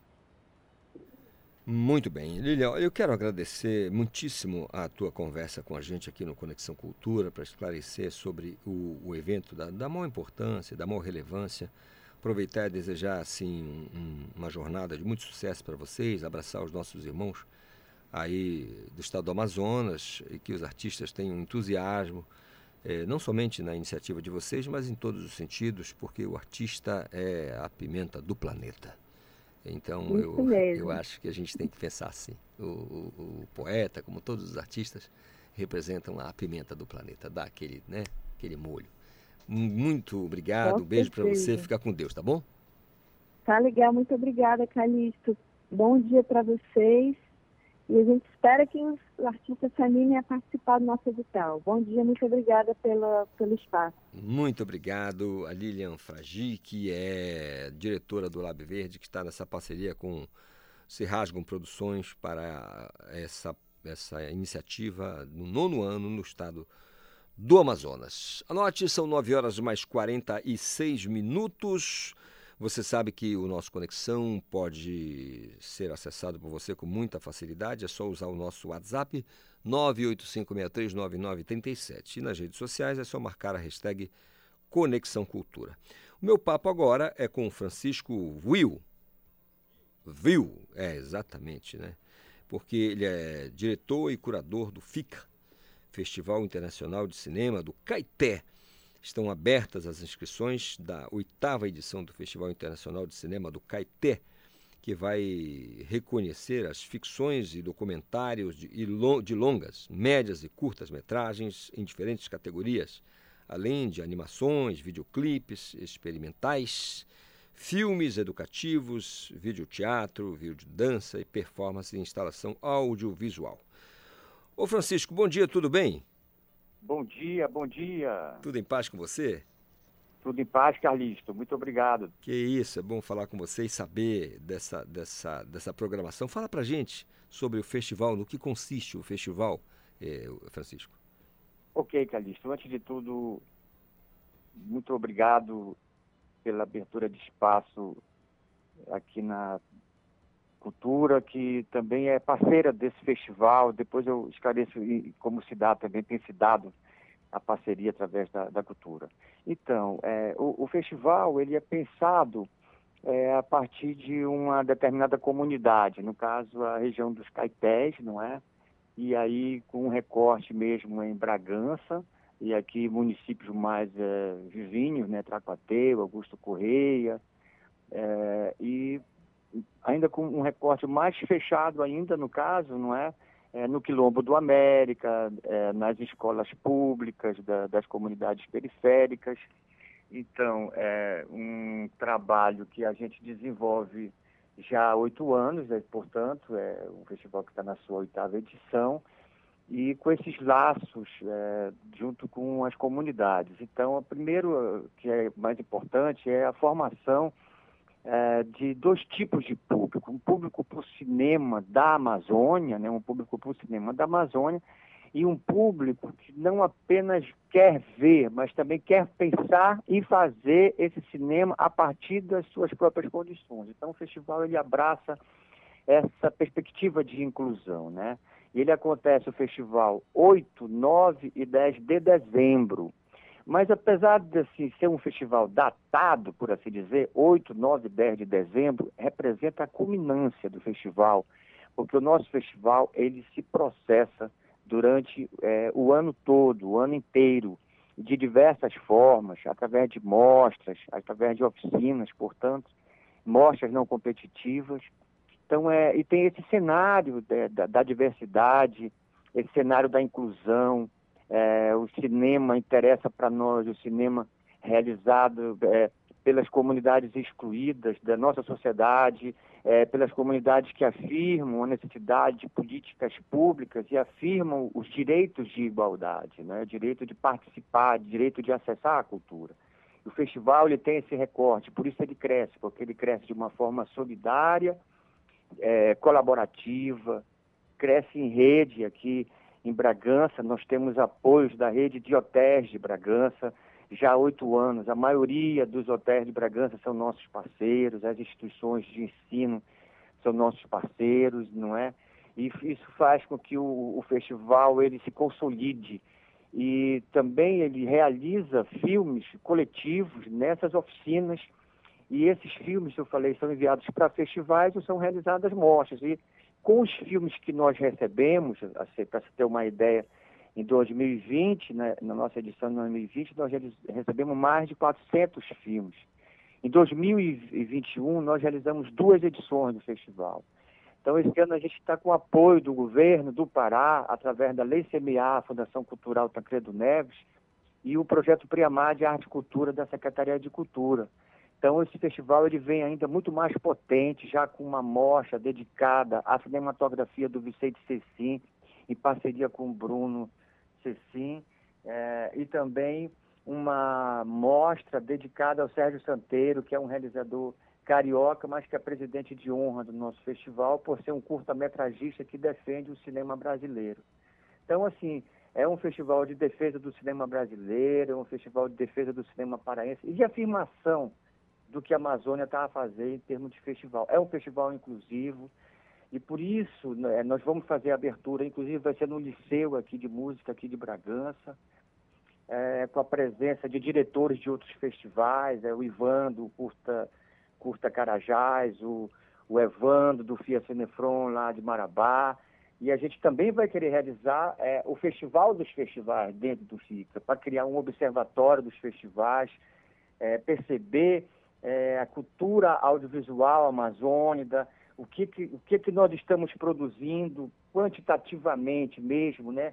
É, porque a gente está produzindo e, e, parte dessa produção ela é invisibilizada e a gente precisa quantificar, ter esses dados, não é, para poder construir é, políticas públicas. Então eu vejo que o festival ele tem essa essa dimensão, que é também uma dimensão política, é também uma dimensão de inclusão, é uma dimensão estética.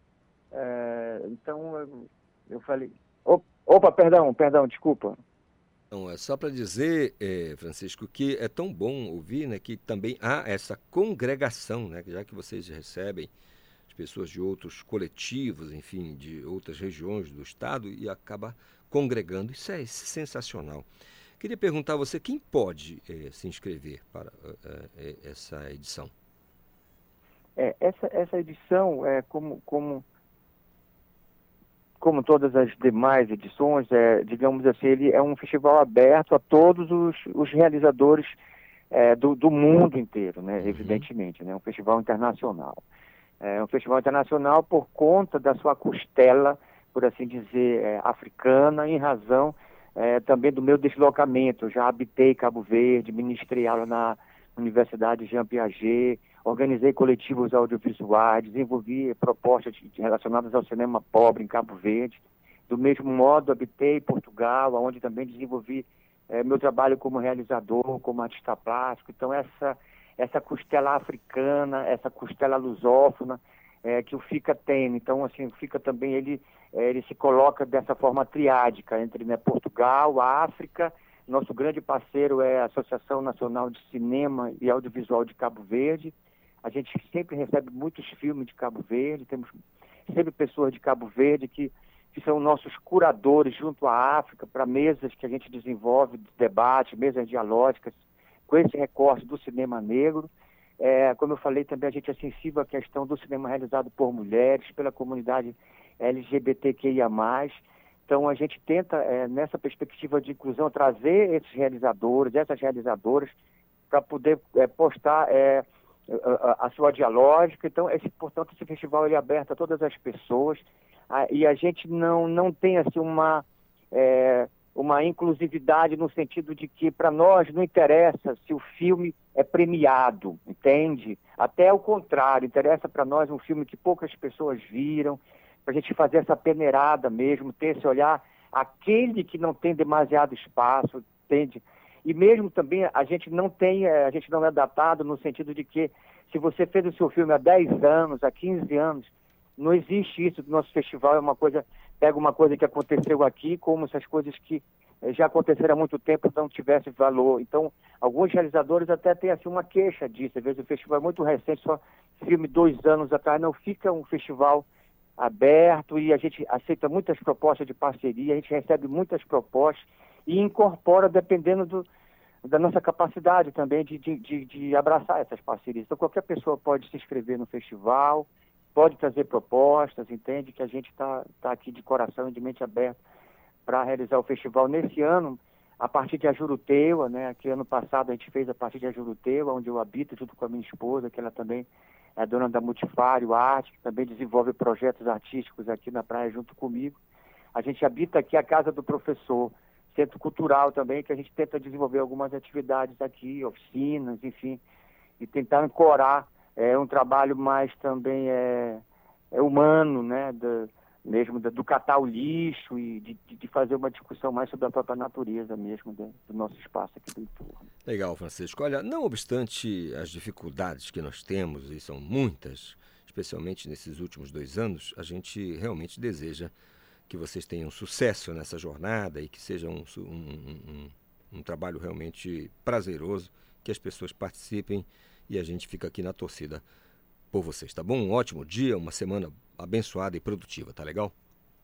Sim, senhor, meu querido Isidoro Calixto e toda a equipe da cultura. Eu comecei dizendo é, que também a cultura é uma parceira nossa, porque é, nos últimos três anos é, a gente tem realizado mostras né, na, no espaço da TV e do Portal Cultura, então, é, a cultura tem sido uma janela da TV pública para a gente mostrar o filme que é feito nas oficinas e filmes que participam do, do, do festival. Eu vou dar aqui um spoiler agora no final de julho. Está rolando já é, a terceira mostra fica é, cinema é, contemporâneo de resistência na TV Cultura e, portanto, no portal. Muito obrigado à, à TV Cultura e ao apoio e à entrevista. Muito obrigado, Francisco Will, que é o diretor e curador do FICA. Muito obrigado mesmo. São 9h57.